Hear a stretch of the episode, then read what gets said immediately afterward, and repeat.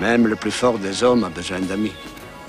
Mais c'est quoi être ami? Mais c'est pas vrai, ça fait 75 fois que je vous le dis Les amis, c'est comme les lunettes.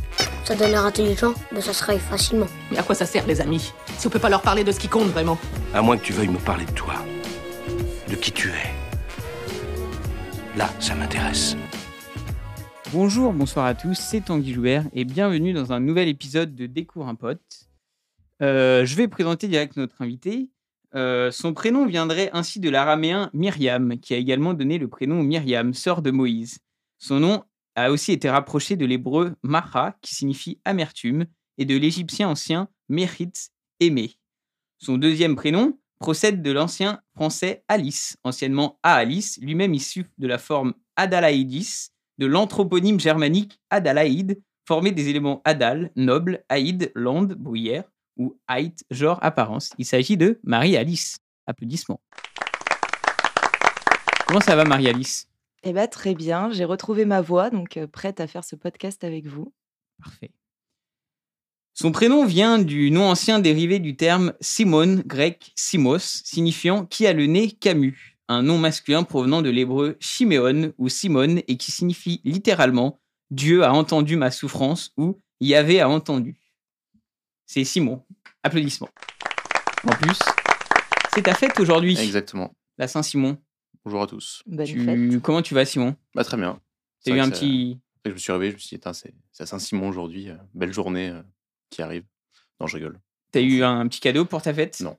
Personne? Je sais qu'il y a des familles qui offrent euh, des cadeaux pour les fêtes. Petit, on me la fêtait. Enfin, genre, on me disait euh, bonne fête. Mais, euh, mais c'était tout. Je crois pas que j'ai déjà reçu de cadeau. Ça. Un- genre un petit cadeau, tu vois, genre tu- t'as un petit livre, un petit BD ou t'as un petit truc. Bah, Marie-Alice, elle a amené des chouquettes. Donc, un peu un cadeau. Mais est-ce que de- tu savais que c'était la Saint-Simon, euh, Marie-Alice? Évidemment. Tout à fait.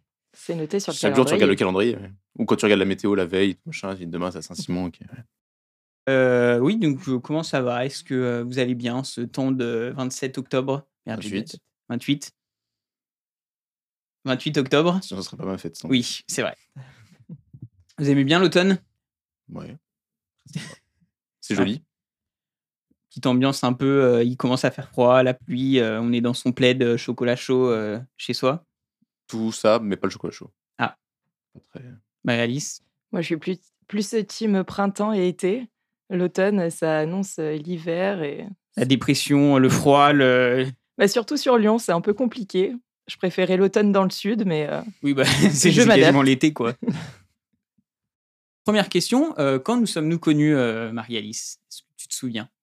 Oui, je vous ai rencontrés tous les deux en même temps. Je dirais euh, été 2021. C'était durant les vacances euh, dans le sud.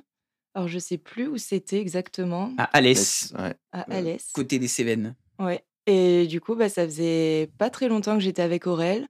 Il m'avait présenté euh, d'abord toute sa famille, puis après la seconde famille. Et j'avais, j'étais venue avec lui et j'ai rencontré bah, vous ainsi que tout le groupe, mais des garçons uniquement. Et c'était très chouette. On avait passé pas la semaine entière, juste les derniers jours, il me semble. Et Ah oui, vous étiez venus euh, pas tout de suite. oui, c'est ça, parce qu'Aurel, il, a- il était encore en contrat dans le restaurant dans lequel on travaillait tous les deux.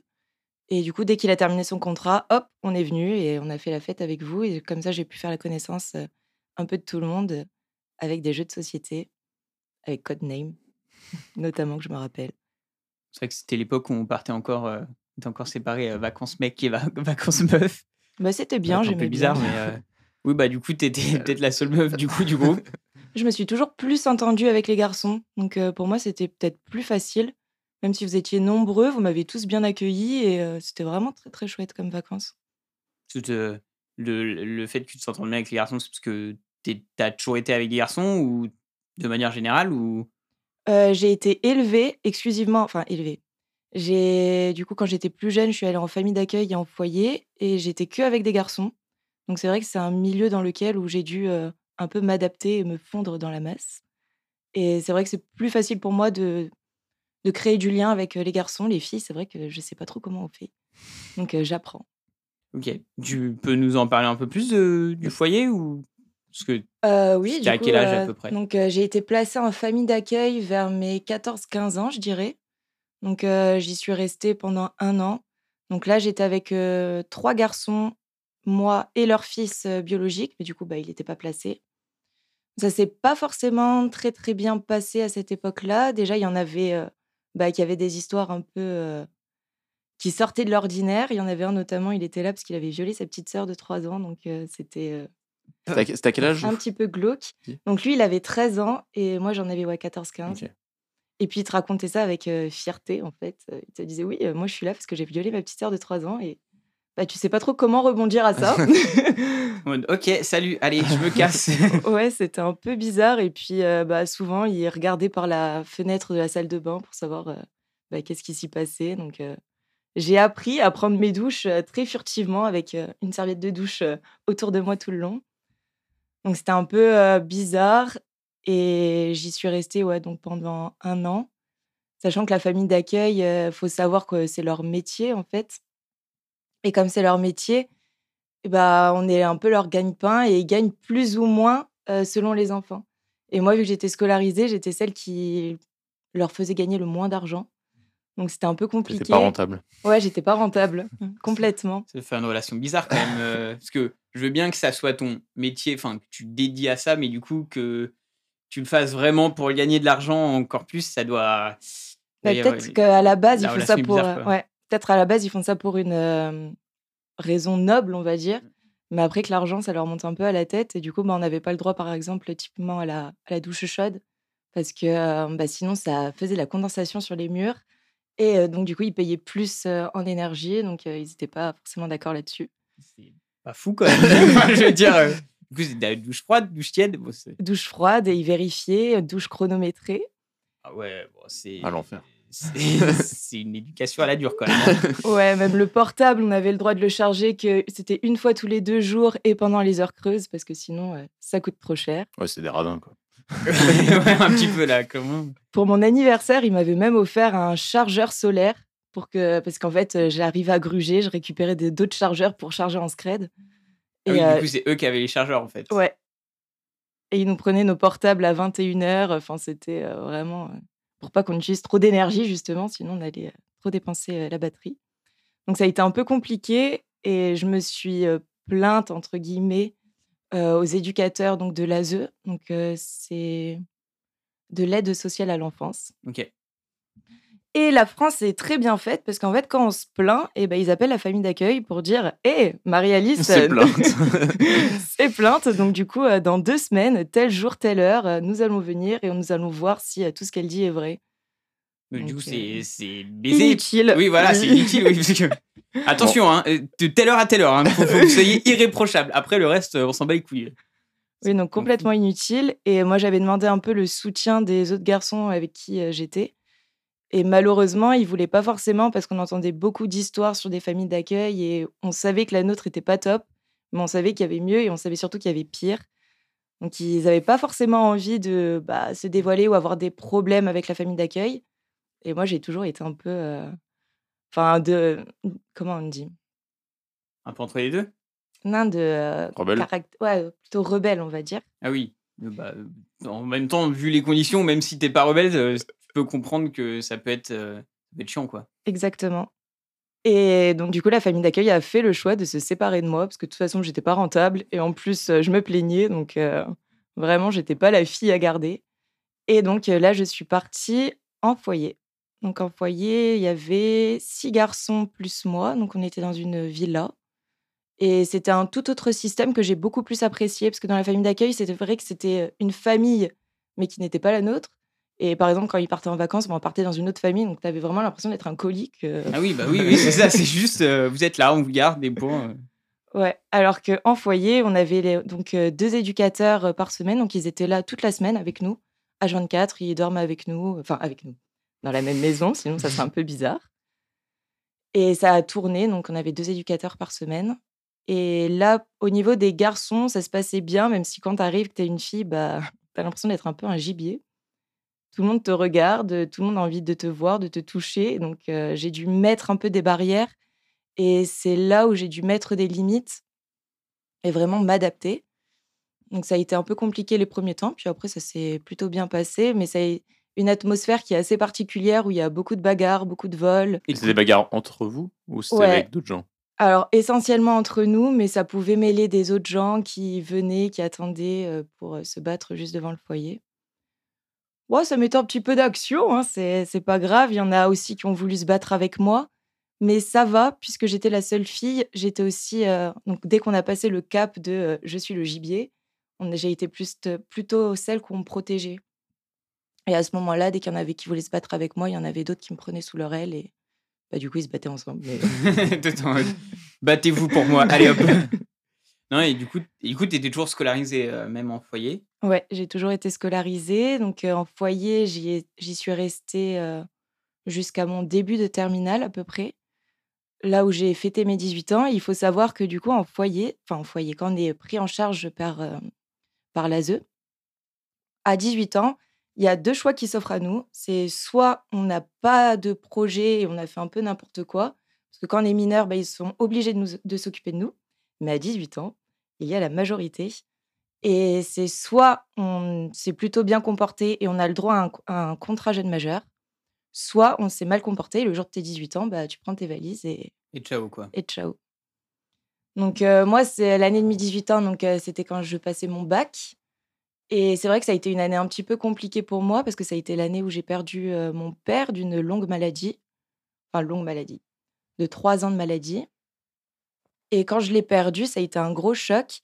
Mais en même temps, j'avais euh, bah, cette idée qu'il fallait absolument que j'ai le contrat jeune majeur parce que si jamais je l'avais pas, bah, j'étais. Et du coup, le, le contrat, pardon, je t'ai interrompu. Le contrat, il te, il te permet d'avoir quoi En fait, de continuer à être en foyer, de. Alors, soit de continuer d'être en foyer, en foyer, en fait, ça va te permettre d'avoir une prise en charge. Donc, c'est soit tu pars en foyer et s'il y a de la place, tu peux atteindre des appartements qui sont pris en charge bah, par l'État, enfin plutôt par le conseil régional. Et c'est pour avoir euh, du coup de l'autonomie. Donc, ils te donnent un appartement avec. euh, bah, ils te payent tout, le loyer, les courses, euh, même ton coiffeur, tes vêtements, ils te payent tout. Et donc, ça, c'est quand même bah, plutôt intéressant parce que sinon, bah, à 18 ans, j'aurais pas su quoi faire, sincèrement, sachant que c'était mon année de mon bac, donc c'était un peu compliqué. Et vu que j'avais perdu mon père, bah, là, je m'étais dit, bon, bah, là, il n'y a pas trop le choix. On va donner toute son énergie. Et là, j'ai passé toute mon énergie bah, dans les études. Et j'ai eu mon bac mention bien. Un bac euh, S, du coup, scientifique. Ouais, c'était en, en, bon, lycée euh, général, du coup. C'est ça. Mais par contre, à l'époque, alors c'était moins vrai en foyer, mais pour dormir chez des amis, c'était très compliqué.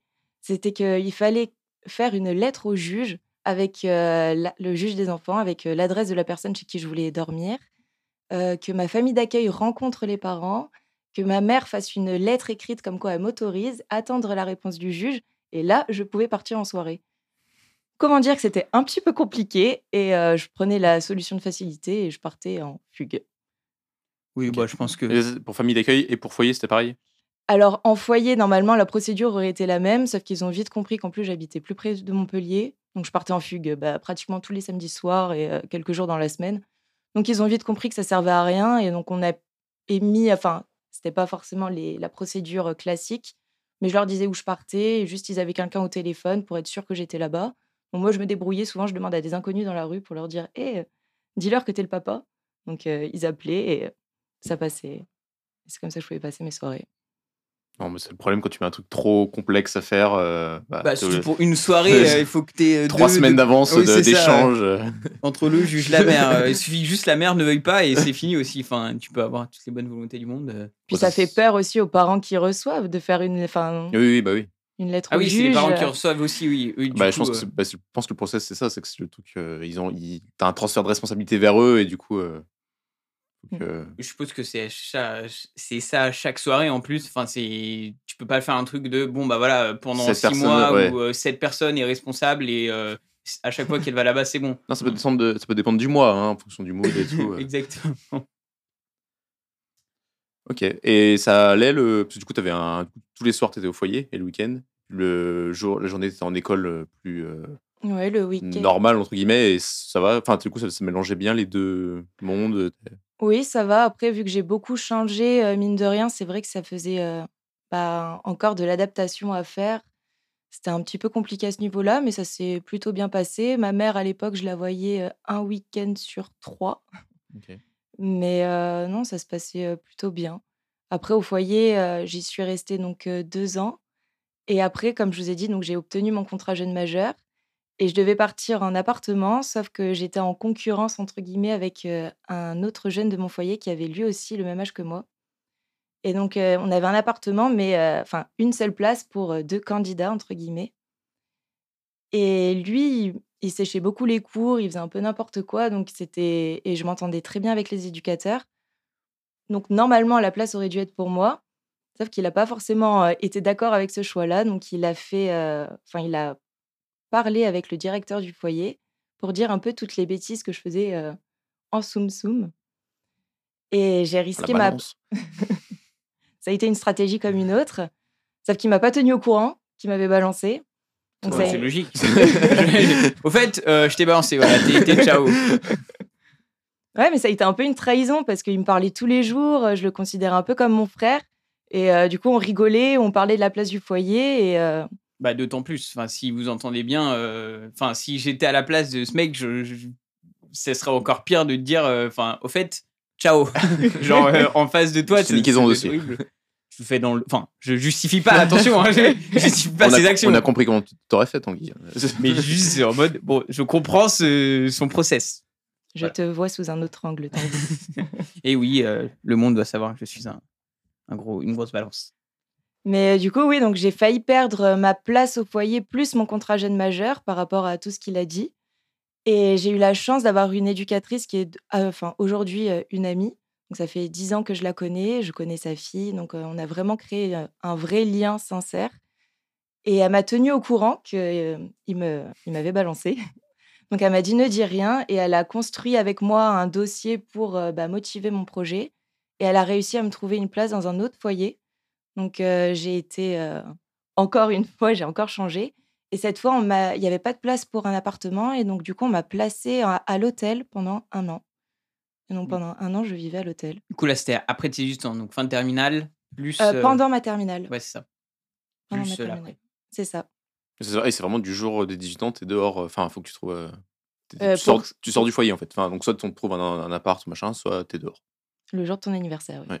Bon anniversaire. Tu sois né en fin d'année, tu sais, c'est en fin d'année, comme ça, tu, tu peux passes au moins bac finir l'année, ouais. ouais. Et essayer d'avoir de- des études ou un taf. caler ça sur je sais pas, un process un peu euh, scolaire. quoi. Mais je pense que c'est par rapport à l'âge Oui, c'est majeur. Quoi, tu... ouais. T'es majeur, ciao. Et ok, du coup ça fait ça un an. Et après t'avais. Et après, j'ai rechangé de foyer parce qu'ils n'avaient pas de place pour moi et que c'était pas viable en fait de me laisser à l'hôtel pendant un an. Donc c'était quand même un appart-hôtel, donc j'avais quand même la cuisine, j'avais même une piscine. C'était incroyable avec sauna, salle de muscu. Donc j'étais quand même plutôt bien lotie, très bien placée sur Montpellier, en plein centre de Montpellier, donc c'était quand même pas mal. Et après, on m'a donné un appartement donc au nord de Montpellier. Donc c'était un, studio qui était euh, pas mal. Et j'y suis restée cette fois pendant un an. Un an. Et mon projet, donc après le bac, donc comme je vous ai dit, j'avais perdu mon père euh, l'année de mon bac et je voulais euh, une année un peu de césure pour euh, bah, reprendre un peu mes esprits. Et je me sentais pas forcément capable de continuer des études directement après. À la base, je voulais être médecin. Je voulais faire des études de médecine. Et les éducateurs, ils m'ont dit que c'était pas faisable en fait avec mon projet, qu'ils pouvaient pas motiver ça, que c'était pas la situation faisait que non, ce n'était pas possible. Et du coup, ils m'ont dit concours d'infirmière. J'étais pas très motivée, mais je me suis dit oui, bon, au moins ça me laisse un an pour le préparer entre guillemets. Je le préparerai pas vraiment, au moins je fais mon année de césure comme ça et ça se passera très bien. Et donc après le bac, j'ai fait une année de césure. J'ai travaillé, euh, alors pas de manière officielle parce que j'avais peur de perdre ma prise en charge. J'ai travaillé dans le fast-food. Ça a été mes prémices dans la restauration. Euh, j'ai beaucoup aimé. J'ai été en cuisine. Alors ça, j'aimais bien puisque je pouvais manger un peu en scred. C'était cool. et après, j'étais à la prise de commande, donc j'aimais beaucoup. Et ensuite, l'été arrivé. Et donc, j'étais dans le sud. J'étais du côté de Montpellier. Et je voulais être serveuse sur les plages. Donc, j'avais dit à mon patron, voilà, je vais faire serveuse. En parallèle, je passais mon concours d'infirmière. Donc, j'avais réussi les écrits alors que je n'y croyais pas du tout. J'ai passé les oraux, je les ai réussis aussi. Donc, euh, j'ai été prise dans quatre écoles différentes. Je suis désolée à tous ceux qui ont passé le concours infirmier et qui n'y arrivaient pas. Parce que du coup, j'ai clairement volé une place pour rien. Mais le... bah, après, tu nous dis, mais du coup, ouais, je... non, pardon. J'ai Tu interrompu. auras J'ai- la la- suite la dans suite, quelques ouais, voilà, c'est phrases. ça. Mais juste euh, pour revenir sur le projet, parce que du coup, le...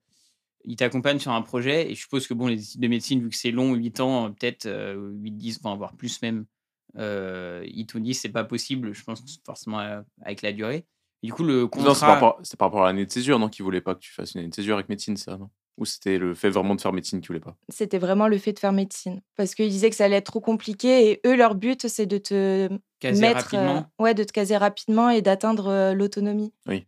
Et donc Oui. pour eux, c'était pas compatible avec des longues études. Et puis ils me disaient oui, et une fois qu'il y aura plus de prise en charge, comment tu vas pouvoir financer euh, Oui. tout ça? Donc du coup, le, le contrat, il dure à peu près c'est quoi? C'est 2-3 ans en moyenne? Non, il dure un an et c'est renouvelable chaque année. Chaque année, tu dois refaire un dossier en remotivant ton projet et voir si tu te comportes bien ou pas. Si jamais ils voient que ton projet, ben, il est un peu bancal ou que finalement c'était que. euh, il y a pas, Officiellement, il n'y a pas de limite. Il faut juste dire non si c'est. C'est jusqu'à 21 ans maximum. Ok, il y a 3 ans quand même. euh. Donc à 21 ans, faut que tu sois autonome, en fait, du coup. 21 ans où il n'y a pas de. Il n'y a, il y a plus rien, quoi. Ouais. Bah, Mm. après, ça laisse quand même 3 ans. Ouais, mais c'est marrant, alors, parce que du coup, je suppose que donc, le projet, euh, il l'analyse chaque année, et s'il est bancal, il, il t'arrête de te. Alors, c'est pas s'il est bancal. S'il est bancal, il t'aide à le remettre bien et à le construire avec toi. Mais s'il voit que t'es pas à fond dedans ou que tu fais un peu n'importe quoi, euh, oui, là. Bah, tu profites juste. Ouais, euh, du, mais du coup, il te coupe quoi. et il te lâche euh, dans la Oui. nature, quoi. Ouais, ok. Bah, la façon dont ils m'ont coupé, ça a été un peu particulier. Donc, euh, je reviens. Donc, j'avais réussi euh, infirmière, enfin mon concours. Euh, pendant l'été, j'avais euh, travaillé donc à la Grande Motte sur les plages. Donc là, c'était incroyable. J'avais beaucoup aimé cette, euh, cette expérience euh, d'être euh, serveuse. Donc, j'étais chef de rang. Et donc, je rencontrais plein de gens. Je dormais sur place. je faisais la fête avec mes collègues. C'était un peu des vacances payées, sachant que je me faisais 100 à 150 euros de pourboire par jour. Donc, euh, C'est pas mal quand même. Je n'ai jamais bossé dans la restauration, mais ça m'a l'air ok, non? C'était plutôt OK. Moi, c'est parce que j'étais une fille. Les garçons gagnaient beaucoup, beaucoup moins. Vous partagez pas? Enfin, il n'y a pas un pot commun de pourboire Alors, à la base, il y avait un pot commun quand j'avais commencé euh, dans ce restaurant-là et on s'en sortait en divisant avec 10-20 euros par personne. C'était pas énorme. Et après, on a fait des petits pots euh, pour euh, chaque serveur. Et là, les gens, ils aimaient plus se mettre, en fait. Ils disaient vraiment, je remercie le serveur. Donc, ils avaient Oui. tendance à, à plus remplir le pot. J'ai pas envie de partager pour le connard qui est là-bas, euh, alors que C'est ça. c'est toi qui m'as servi. Bah, par contre, du coup, les cuisiniers ont pas de pourboire. Euh, on pouvait leur en donner. Après, ça dépend des, euh, des établissements. On part aussi du fait euh, que on remercie pour le service. Des fois, on peut dire ah la bouffe, elle était vraiment pas bonne, mais le service il était Oui. top, donc euh, tu, tiens. payes, tu payes pour la bouffe? Enfin, quand tu payes le oui, plat. oui. Non, mais du coup, les... enfin, Oui. parce que c'est rare que tu donnes un pourboire pour le, pour le plat, quoi. Enfin, Oui, justement, ouais, ça, c'est que le, le plat, tu le payes déjà et tu donnes un pourboire pour le service. bah, le service, tu le payes déjà aussi. hein. C'est compris dans le prix du plat, le Oui. service. Oui, oui, non, oui, je suis con, c'est aux États-Unis où, il y a pas Oui. de, où le service n'est pas compris. Oui. Mais euh, les cuistots, ils sont mieux payés en général. Donc euh, c'est aussi pour ça. Mais euh, des fois, ça, quand ils avaient fait vraiment un bon service, on pouvait leur donner. Moi, j'avoue qu'avec tous les pourboires que j'avais, j'avais pas forcément de mal. euh, T'es en mode, allez, la tunasse, venez. Donc voilà, donc euh, c'est vrai que cette période-là, euh, on pourrait croire que j'ai mis beaucoup de côté, mais pas du tout. C'était. allez, le soir, ça, ça paye la bouteille de champagne à 100 balles. euh, ah, mais complètement, on sortait en boîte tous les soirs. euh, j'ai jamais autant dépensé de ma vie en si peu de temps. Ce qui est dommage, parce que quand tu dois être indépendante à 21 ans, euh, ça peut être Oui. utile d'avoir un peu d'argent de côté. Bah, J'avais Mais, travaillé toute l'année en fait pour mettre de l'argent de côté et euh, là ma paye je la laissée sur mon compte et donc euh, je vivais vraiment exclusivement avec les pourboires. Ah oui, et- Ah oui, d'accord, donc ça va quand même. Oui, c'est les pourboires que tu as. Que t'as pu bien. dé- dépenser. Les pourboires, c'était ta paye, en fait, tout court. Et en t'as- même temps, 100 euros par jour, euh, t'as de quoi vivre. hein. Oui, oui, clairement. euh, Mais les gens là-bas ils étaient très généreux. Je me rappelle euh, c'était mon dans mes premiers services à peu près et je devais servir euh, deux pintes. Donc euh, j'étais sur mon plateau avec les deux pintes et il fallait que je le serve euh, à l'autre bout de la salle donc pas de souci. Et je marche, je marche, et là, en fait, euh, je sais pas, les, les pintes, elles glissent, euh, mon poignet, il lâche, je sais pas trop ce qui s'est passé exactement. Et là, les deux pintes se renversent sur un client que je ne servais pas, les pintes n'étaient pas pour lui, et il se retrouve complètement trempé. Alors, à ce moment-là, j'avais envie de mettre sur pause, c'était horrible, et je me suis dit, bon, bah, ils vont pas me garder, c'est comme ça. Je suis allée chercher plein de serviettes, je me suis excusée. Enfin voilà, donc euh, le mec, il était très très gentil. Le patron, il était arrivé, il avait dit euh, à mon patron qu'en fait, il avait reculé sa chaise et que je m'étais pris les pieds dedans, ce qui était totalement faux. je m'étais très bien débrouillée toute seule, pas besoin de, se- de mettre euh, sa chaise sur mon chemin. Et à la fin, au moment de payer, il a demandé à me voir et je suis venue, donc je m'attendais à ce que, bah, je sais pas, je lui payer le pressing. Et pas du tout, il m'a donné 20 euros de pourboire. Donc ça a été. Eh, merci, euh, hein. Donnez-moi encore des pintes sur. Renversez les pintes, s'il vous plaît. hein. Je, vous, je vous paye si vous voulez, il n'y a pas de souci. Bon samaritain. Après, je pense qu'être une fille. euh, Oui, bah, à mon avis, je pense que c'est un mec, euh, il est viré sur le champ, il n'y a, il y a pas de chaise. Oh, recule, non, je pense pas. Je pense pas Non. que tu vires un, serve- un nouveau serveur qui renverse. Oui. euh, Je pense que ça dépend de la réaction aussi que tu as. Si Oui, euh, oui. tu t'en fiches et que tu dis ah pardon et que tu passes à autre chose, euh, bon. Désolé, c'est les, les aléas du métier. Et puis après, tu vas voir l'autre. Alors désolé, vous, je- vous aurez pas de pain parce que je l'ai renversé en fait. Voilà, coup, euh, faut- vous- fallait allez la voir avec le fallait- il, il- il les sort sa, sa chemise, hop. Mais oui, donc cet été-là, j'ai euh, beaucoup apprécié. En plus, c'était un restaurant avec euh, une piscine, jacuzzi, donc il y avait des pool parties. Donc c'était vraiment incroyable de travailler là-bas. Ah oui, c'est pas mal comme restaurant. Ouais. Pas le restaurant qui est au bord de la plage. Non, non, là, c'était vraiment euh, très euh, festif. euh, Donc, euh, tu bossais dans une bonne ambiance. En plus, tous les saisonniers, bah, on, tra- on dormait ensemble. euh, Comme je vous ai dit, on, on sortait ensemble tous les soirs. Donc, il y avait vraiment une bonne cohésion. Limite, c'était un peu colonie de vacances. Et en plus de ça, on se faisait plein de thunes. Enfin, c'était génial. Sauf ça, en fait. Surtout, surtout la thune qui était géniale. Enfin, sauf euh, Rachid, il s'appelait. Et quand on faisait les petits pots, euh, son petit pot, il s'appelait- on l'avait mis à Rachid. Après, on a mis Chichi. Et euh, lui, il avait que quelques pièces ou parfois un billet de 10 à la fin. Donc, euh, c'est vrai, à la fin, je remplissais toujours un peu son, son pot parce que ça me faisait de la peine pour rééquilibrer un petit peu. tu ou- vois le gros pot avec plein de billets, puis le pot avec trois pièces. toi. Aïe, c'est Oui, pas... Rachid en même temps. hein, Oui, bah voilà. Chichi. Chichi. Ah, chichi. Oui, je pense que si, déjà, ça, ça aide un peu plus. Après, tu sais pas si tu donnes à un chat ou si tu donnes à. C'est qui que je paye là Et euh, donc là, je me suis découverte un peu une passion pour euh, la restauration. Parce que je me suis rendu compte aussi que je pouvais euh, bah, prendre soin des gens. Et ça, c'est toujours quelque chose que j'ai aimé faire, prendre soin des gens.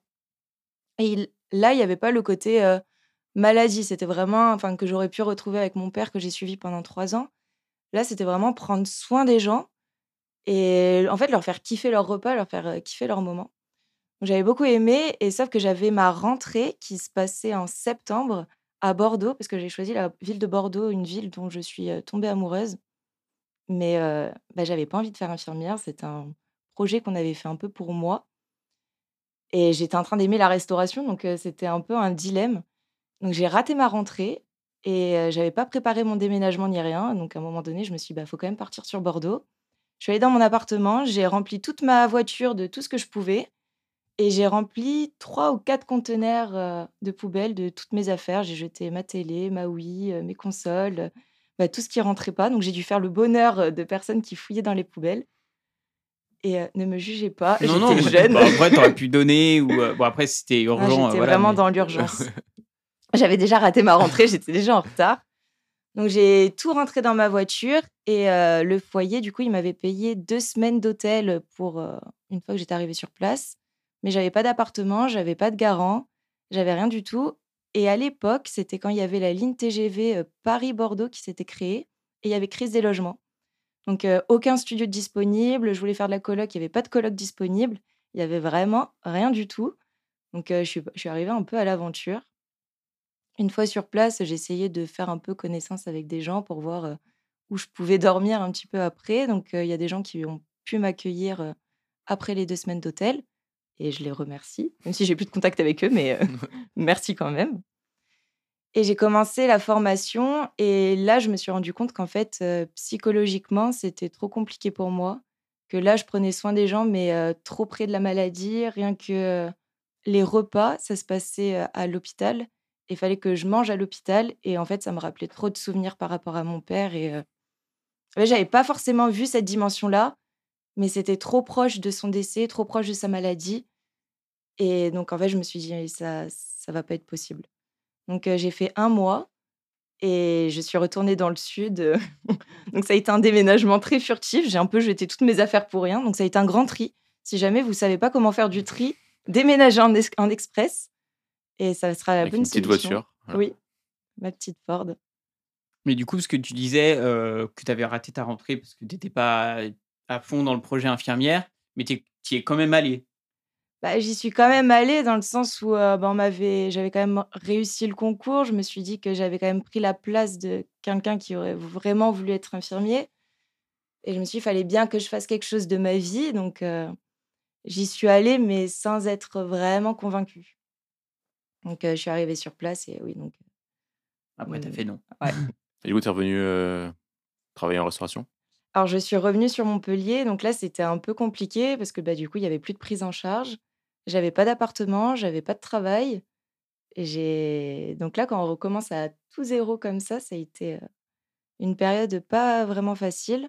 Donc j'ai un ami qui... Parce que du coup, quand tu as lâché le, le truc d'infirmier, c'est là où le contrat jeune s'est- a pris fin. Quoi. bah, ils m'ont payé deux semaines d'hôtel et à la fin des deux semaines, le contrat s'arrêtait. Ok. Mais ils n'avaient pas de payer un appart parce que tu avais un projet d'infirmière, justement? Non, le contrat s'arrêtait. Le... J'ai réussi mon concours, donc euh, Mais mon projet était terminé. Mais après, tu es en études. Oui, mais mon projet était terminé. Ok, bon, c'est c'est un peu les limites du truc. Bon, après, je- T'avais pas 21 ans encore. J'avais pas 21 ans, j'avais, euh, je sais pas, 18, euh, euh, 19, 20 Ouais. peut-être, quelque chose comme ça. Et oui, donc la fin de ma prise en charge, je l'ai trouvée assez brutale parce qu'ils m'ont pas aidé à chercher d'appartement. Je leur ai dit que j'étais un peu en galère, que j'avais pas de garant, que j'avais rien du tout. Ils m'ont dit T'inquiète pas, tu vas y arriver. Bah, j'y suis pas arrivée. donc c'était vraiment compliqué. Je me suis sentie un peu abandonnée à ce moment-là. Et quand je suis arrivée, euh, quand je suis revenue sur Montpellier, je leur ai demandé de l'aide au moins un mois, juste le temps de me trouver un appartement, enfin qui m'aide à me reloger, que je puisse avoir un job et après euh, pouvoir payer mon appartement. Mais non, mon contrat était terminé, donc c'était pas possible. Donc j'ai eu de la chance, euh, j'ai eu un ami qui a pu m'héberger pendant un mois. Et après, j'ai trouvé bah, du travail dans la restauration. Et très vite, euh, mon patron, qui m'a arnaqué d'ailleurs, m'a quand même aidé à trouver un appartement. Mais il m'a quand même arnaqué, donc euh, je suis assez mitigée sur. Sur euh, le salaire? Alors en fait, ce qu'il a fait, c'est parce qu'il a dit que j'étais jeune et qu'il avait un peu peur de m'engager comme ça. Il savait pas trop dans quoi il s'engageait. Donc il m'a dit, t'inquiète pas, on va signer un premier contrat avec Pôle Emploi. Ça va être Pôle Emploi qui va te payer les deux premières semaines. Et ensuite, je te ferai signer un contrat avec moi, un CDI, donc après période d'essai et, CDI. Donc j'avais dit OK. Donc c'était payé euh, 1400 euros le mois pour 39 heures. Et quand j'ai commencé, donc j'ai fait mes deux semaines avec Pôle Emploi. Donc, comme une débutante, j'ai signé le papier et je n'ai pas eu de copie. Mais c'est pas grave, on apprend de ses erreurs. Et ensuite, il m'a fait signer le contrat avec lui, donc j'avais commencé à travailler. Donc, je reçois ma première paye, donc c'était que 700 euros, donc les 700 euros euh, des deux semaines? ouais, des deux semaines avec lui. Et je lui dis oui, par rapport à Pôle emploi, il m'a dit t'inquiète pas, ça, doit, ça va arriver, ils sont un petit peu lents avec Pôle emploi. Je fais d'accord. Donc, je continue à bosser avec lui un mois, deux mois. Et je vois que ça arrive toujours pas les deux premières semaines. Du coup, je, me, je vais voir Pôle emploi, je leur demande oui, qu'est-ce que c'est? Ils me disent mais je sais pas de quel papier vous avez pu signer. euh. Aïe, Ouais. les deux semaines euh, gratos. Et euh, j'ai commencé à me renseigner, à me renseigner. Et en fait, euh, il m'avait fait signer un contrat. Alors, c'était pas un contrat, c'était un stage d'observation qu'il m'avait signé. Ah oui, d'accord. Mais t'avais pas regardé le contrat? Bah, je lui faisais confiance. euh, je sais pas, il me paraissait sympathique. Il m'avait dit que c'était comme ça. Et puis, il m'avait aidé à trouver un, un logement. Donc, euh, j'étais dans l'urgence, en fait. Toujours euh, regarder un peu quand même le papier que tu signes, on sait jamais, parce que ça peut être vraiment, je t'autorise à donner euh, 80% de ma fortune. euh, Malheureusement, c'est jamais écrit comme ça. Oui, euh, il y a toujours les petites lignes, Non, mais même, c'est compliqué de. C'est pas forcément du vocabulaire que Oui, tu oui. comprends bien, surtout à 18-19 ans. euh, je suis d'accord. Enfin, je sais pas si. tu- Enfin, genre, incapable de lire Bah. un contrat, euh, même travail et tout, c'est pas. Oui. Après, le stage, bon, après, je sais pas, je ne mets pas à ta place, etc. Mais c'est vrai que, bon, si tu lis pas rien, c'est sûr que peut, il peut se passer des choses, quoi, après. Mais il avait bien joué parce qu'il m'avait fait signer ça un peu dans, dans l'urgence. Il m'a dit oui, alors le papier que je t'avais parlé, c'est ça, signe-le, je t'enverrai la copie. Il me l'a jamais envoyé. Mais à cette époque-là, je pense que dans Larousse, euh, au mot naïveté, devait y avoir ma tête. Donc, euh, je lui ai dit, quand je l'ai su, j'ai j'ai été très, très en colère, très remontée contre lui. Et je lui ai dit, ouais, vous m'avez fait euh, signer euh, un stage d'observation. Euh, je comprends pas pourquoi vous m'avez dit que je serais payée. Et il m'a dit, bah, grâce à ça, tu as ton CDI, donc sois contente. Et donc, j'ai fait un abandon de poste. J'allais dire, eh ben, j'étais contente. Non, non, pas du tout. Allez, hop, ciao. ah non, je me suis mise en arrêt maladie et après, pendant deux semaines. Et après, j'ai fait un abandon de poste. Pas mal. Joli, euh, Renvoie. oui, c'est vrai que tu lui as rendu la monnaie de sa pièce. Et ensuite? Et ensuite, heu, j'ai continué à travailler dans la restauration, donc heu, toujours ça me plaisait énormément. Et jusqu'au jour où j'ai travaillé dans un hôtel, heu, 4 étoiles. Alors j'étais très contente à la base, d'être acceptée là-bas. C'était à l'époque où j'imprimais, une cinquantaine de CV, que je faisais tout Montpellier, pour déposer mes CV. Et j'étais rentrée dans cet hôtel, sans grand espoir. Je me suis dit: «Bon, j'ai pas beaucoup d'expérience, on sait jamais». Je dépose mon CV et ils me disent: «Vous avez du temps?» Je dis: «Oui». Il me dit: «Bon, bah, on va vous recevoir, la RH arrive». Donc un peu précipité, je Je n'étais dès que pas tu as déposé ton oui. CV? Ah oui, d'accord. J'étais pas prête du tout, donc l'entretien se passe bien. À la fin, heu, elle me demande si je parle anglais, donc je lui dis: «Oui, je me débrouille un petit peu». Elle me dit: «D'accord, on va continuer en anglais». Donc là, elle a vu que je mentais complètement. Pas à l'aise en anglais? Ah, ça a été une vraie catastrophe, à part «Hello» ça ça a été un peu compliqué, mais au final, ils m'ont bien appréciée, donc ils m'ont gardée. Je suis restée quelques mois là-bas et c'est ça qui m'a complètement dégoûtée de la restauration. Dans le sens où, bah, déjà, en fait, tu sers des gens qui ont les moyens d'aller dans un 4 étoiles et eux, ils te font comprendre que tu travailles juste dans un 4 étoiles. Donc il y avait plus cette, relation avec le client que j'aimais bien, prendre soin de lui, où c'est vraiment, un peu, convivial. Là, c'était, très strict, très froid et je ressemblais plus à une esclave, j'avais l'impression. Donc j'aimais moins, c'était le côté de ce service-là que j'aimais moins et on recevait aussi des groupes de footballeurs où je pense qu'ils me prenaient pour une escorte, je sais pas. Ils commandaient des room service et ils m'ouvraient, de manière pas très habillée. Donc c'était très gênant. Tu arrives avec ton plateau comme ça et tu fais: «Ah!» tu fermes les yeux, tu essayes de le poser et c'était plein de petites anecdotes comme ça qui étaient très gênantes. On recevait, heu, des, heu, groupes d'asiatiques et ils avaient, heu, du coup une culture, différente de la nôtre et pour mon mes premiers jours, on m'avait dit: «Oui Marie, si tu veux», enfin c'était même pas si tu veux, c'était: «Tu t'occuperas de ce groupe-là», donc je fais: «Pas de problème». Donc je m'occupe d'eux, je les sers tout le long, tout se passe bien, ils étaient ravis du service et à la fin, il y en a un, donc on voyait que c'était un peu le chef du groupe. Il se lève, il crie, heu, enfin il crie, il parle fort et il dit quelque chose, heu, dans sa langue, donc je supposais que c'était du chinois.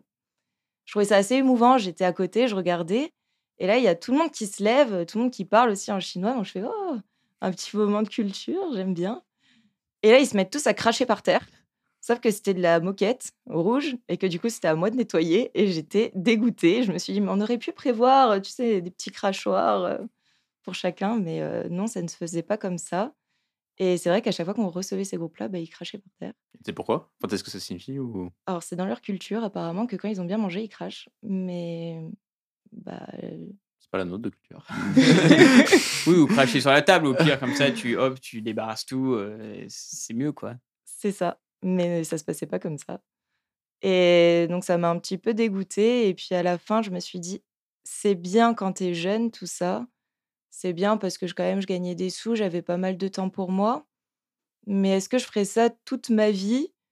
là, j'ai commencé à avoir des regrets par rapport à la PACES parce que je me suis dit: «Ah, on en fait, on m'a déviée de mon projet initial» et j'avais toujours ça en tête et je me suis dit: «Est-ce que tu te gâches pas? Est-ce que» quand même, j'avais des capacités, j'ai toujours été très forte à l'école.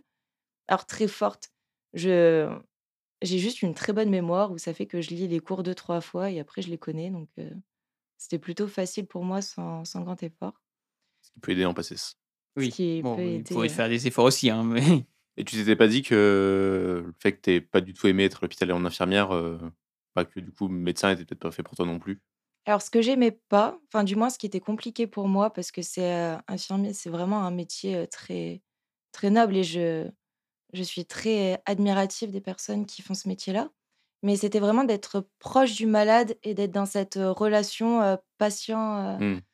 patient-malade qui me qui me gênait. Alors que médecin, je me disais: «Tu as quand même plus de distance, où ça va être vraiment la maladie et m'intéresser à elle» et je pense aussi que j'avais besoin de comprendre ce qui s'était passé pour mon père, de comprendre un peu tout ça et c'était quelque chose qui m'a toujours, intriguée et intéressée. Donc à partir de ce moment-là, je me suis dit, Et puis, c'est toujours ce que j'ai voulu faire. La famille du côté de ma mère, ils sont tous médecins pratiquement. Donc, c'est le milieu médical. J'ai un peu baigné dedans depuis très jeune. Donc, c'était vraiment une voie. Et c'était aussi pour ne pas avoir de regrets. De me dire, bah, au moins, j'aurais tenté. Donc, je me suis inscrite en PACES. Sauf que j'ai raté ma rentrée. Parce que je suis très désorganisée. Encore. L'histoire de ma vie. Comment tu fais pour rater une rentrée en fait? Enfin, je veux dire, même si tu es désorganisé, Je me suis inscrite au dernier moment. Et j'avais pas compris qu'il y avait une pré-rentrée déjà. ou à la rigueur, tu as loupé la pré-rentrée. J'ai pour- raté la pré-rentrée. D'accord, ok. Je comprends.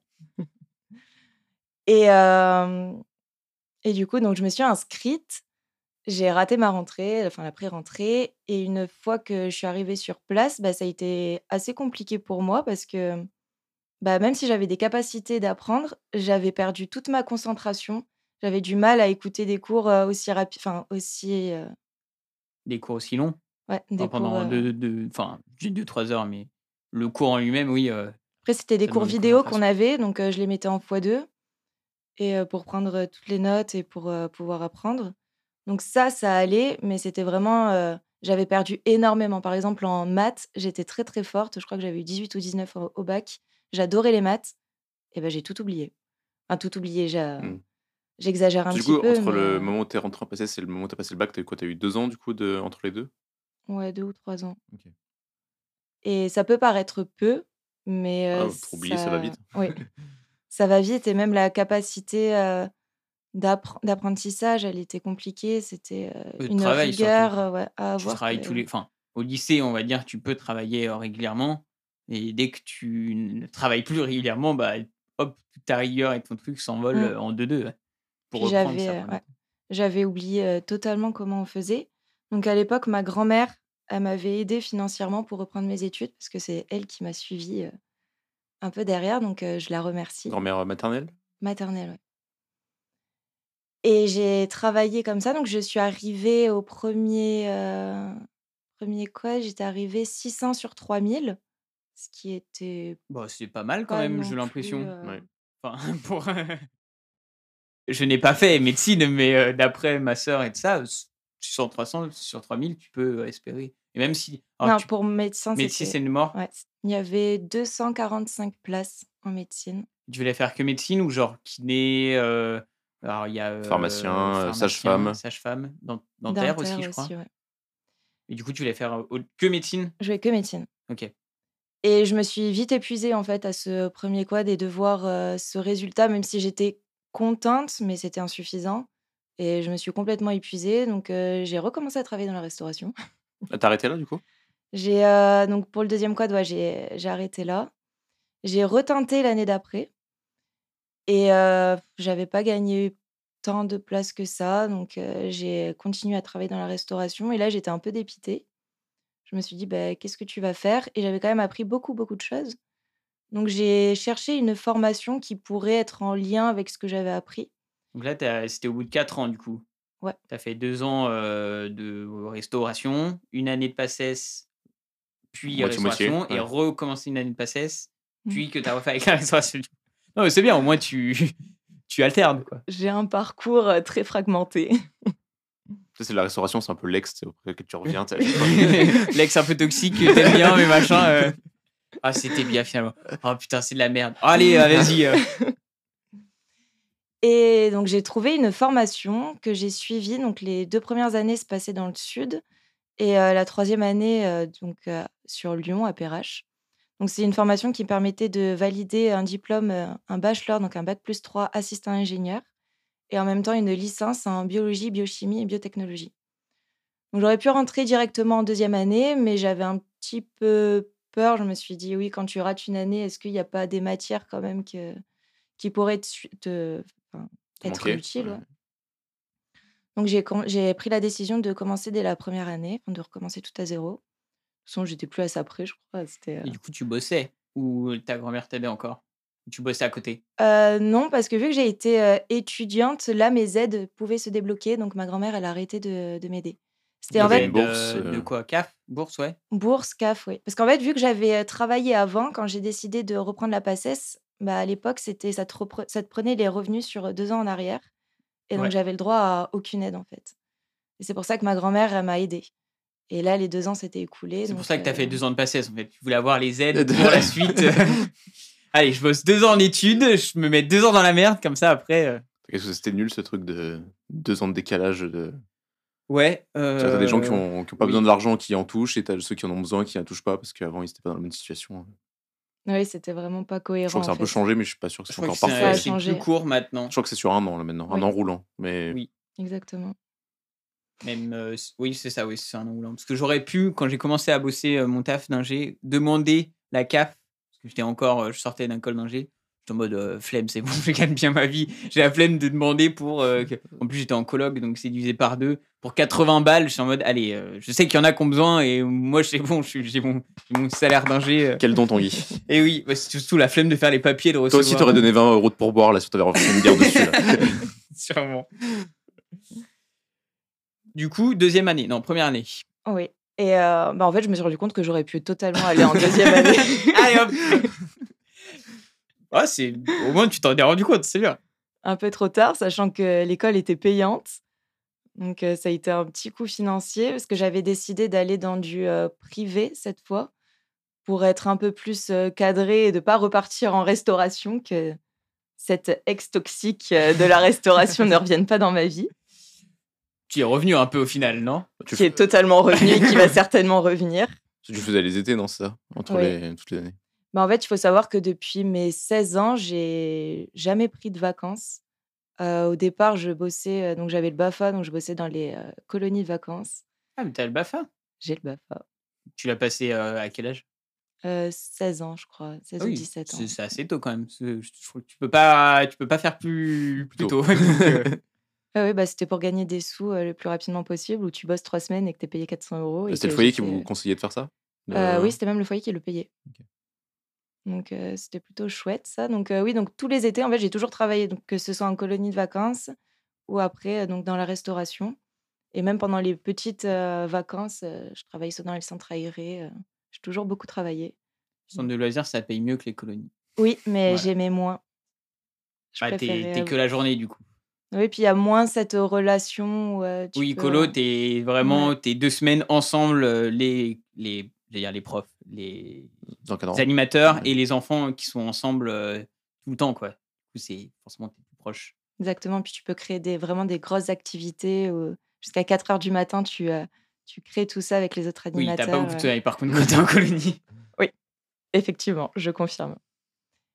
Et donc, du coup, j'avais, euh, donc j'ai repris cette école-là. Donc, première année, euh, bah, très, très facile pour le coup. J'avais pas du tout à réviser. Deuxième année aussi. Et troisième année, bah, il fallait déménager. Donc, c'est là où j'ai rencontré euh, Aurel. Je l'ai rencontré dur... non, pendant l'été, entre ma première et deuxième année. Du coup, Aurélien, qui est un pote de lycée à nous, Voilà. il n'est pas encore passé, donc euh, je précise. Et voilà. ouais, je suis passée avant lui. Sois pas jaloux. Tu es le quota féminin de cette émission. Ça sera coupé, ça sera coupé.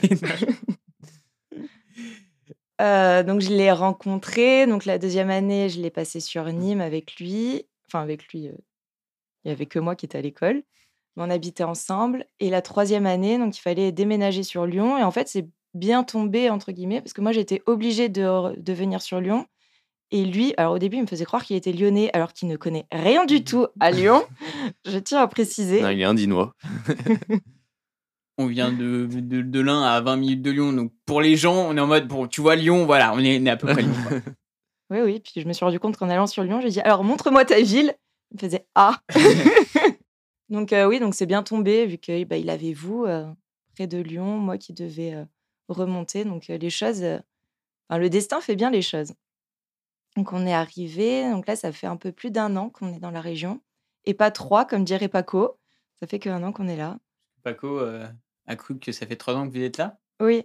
Là, la dernière soirée, on a commencé à dire que non, c'est pas. C'était moi qui disais que c'est- j'étais nouvelle dans la région. Il me dit oh nou- nouvelle nouvelle, Ouais. euh, ça fait quand même trois ans que t'es là. Euh, non. Ça va faire un an et demi, là, c'est ça, du coup? Un an et un mois exactement. Parce que vous étiez arrivé tard en. Le 13 septembre. Ah, ok. Voilà. Bah, il n'y a pas que Paco qui pense que vous êtes là depuis plus longtemps. T'étais raté ta rentrée en arrivant le 13 septembre à Lyon ou pas? Non. Par contre, j'avais raté ma première année aussi, hein, enfin, quand j'ai repris mes études. Du Ah, coup. tu as raté la, rentrée de première année? Oui. Mais bah, après, si c'est chaque année, tu le fais, voilà. T'étais sur un rythme un peu différent. euh. Donc, euh, j'ai fait ma troisième année en alternance dans une euh, grande entreprise pharmaceutique. Là, ils ont pro... Donc, tu tairas le nom? Oui. Je prends ce silence pour un oui. Ils ont euh, prolongé mon contrat de euh, un an. Donc avant, je travaillais pour euh, la purification du vaccin du tétanos. Donc euh, c'est une maladie, maladie d'origine bactérienne. Et maintenant, je travaille pour la purification et maintenant du vaccin de la polio d'origine virale. Donc c'est très intéressant. Ça a été une belle opportunité pour moi parce que c'est un travail qui, euh, bah, déjà, qui paye bien. D'abord, tout d'abord.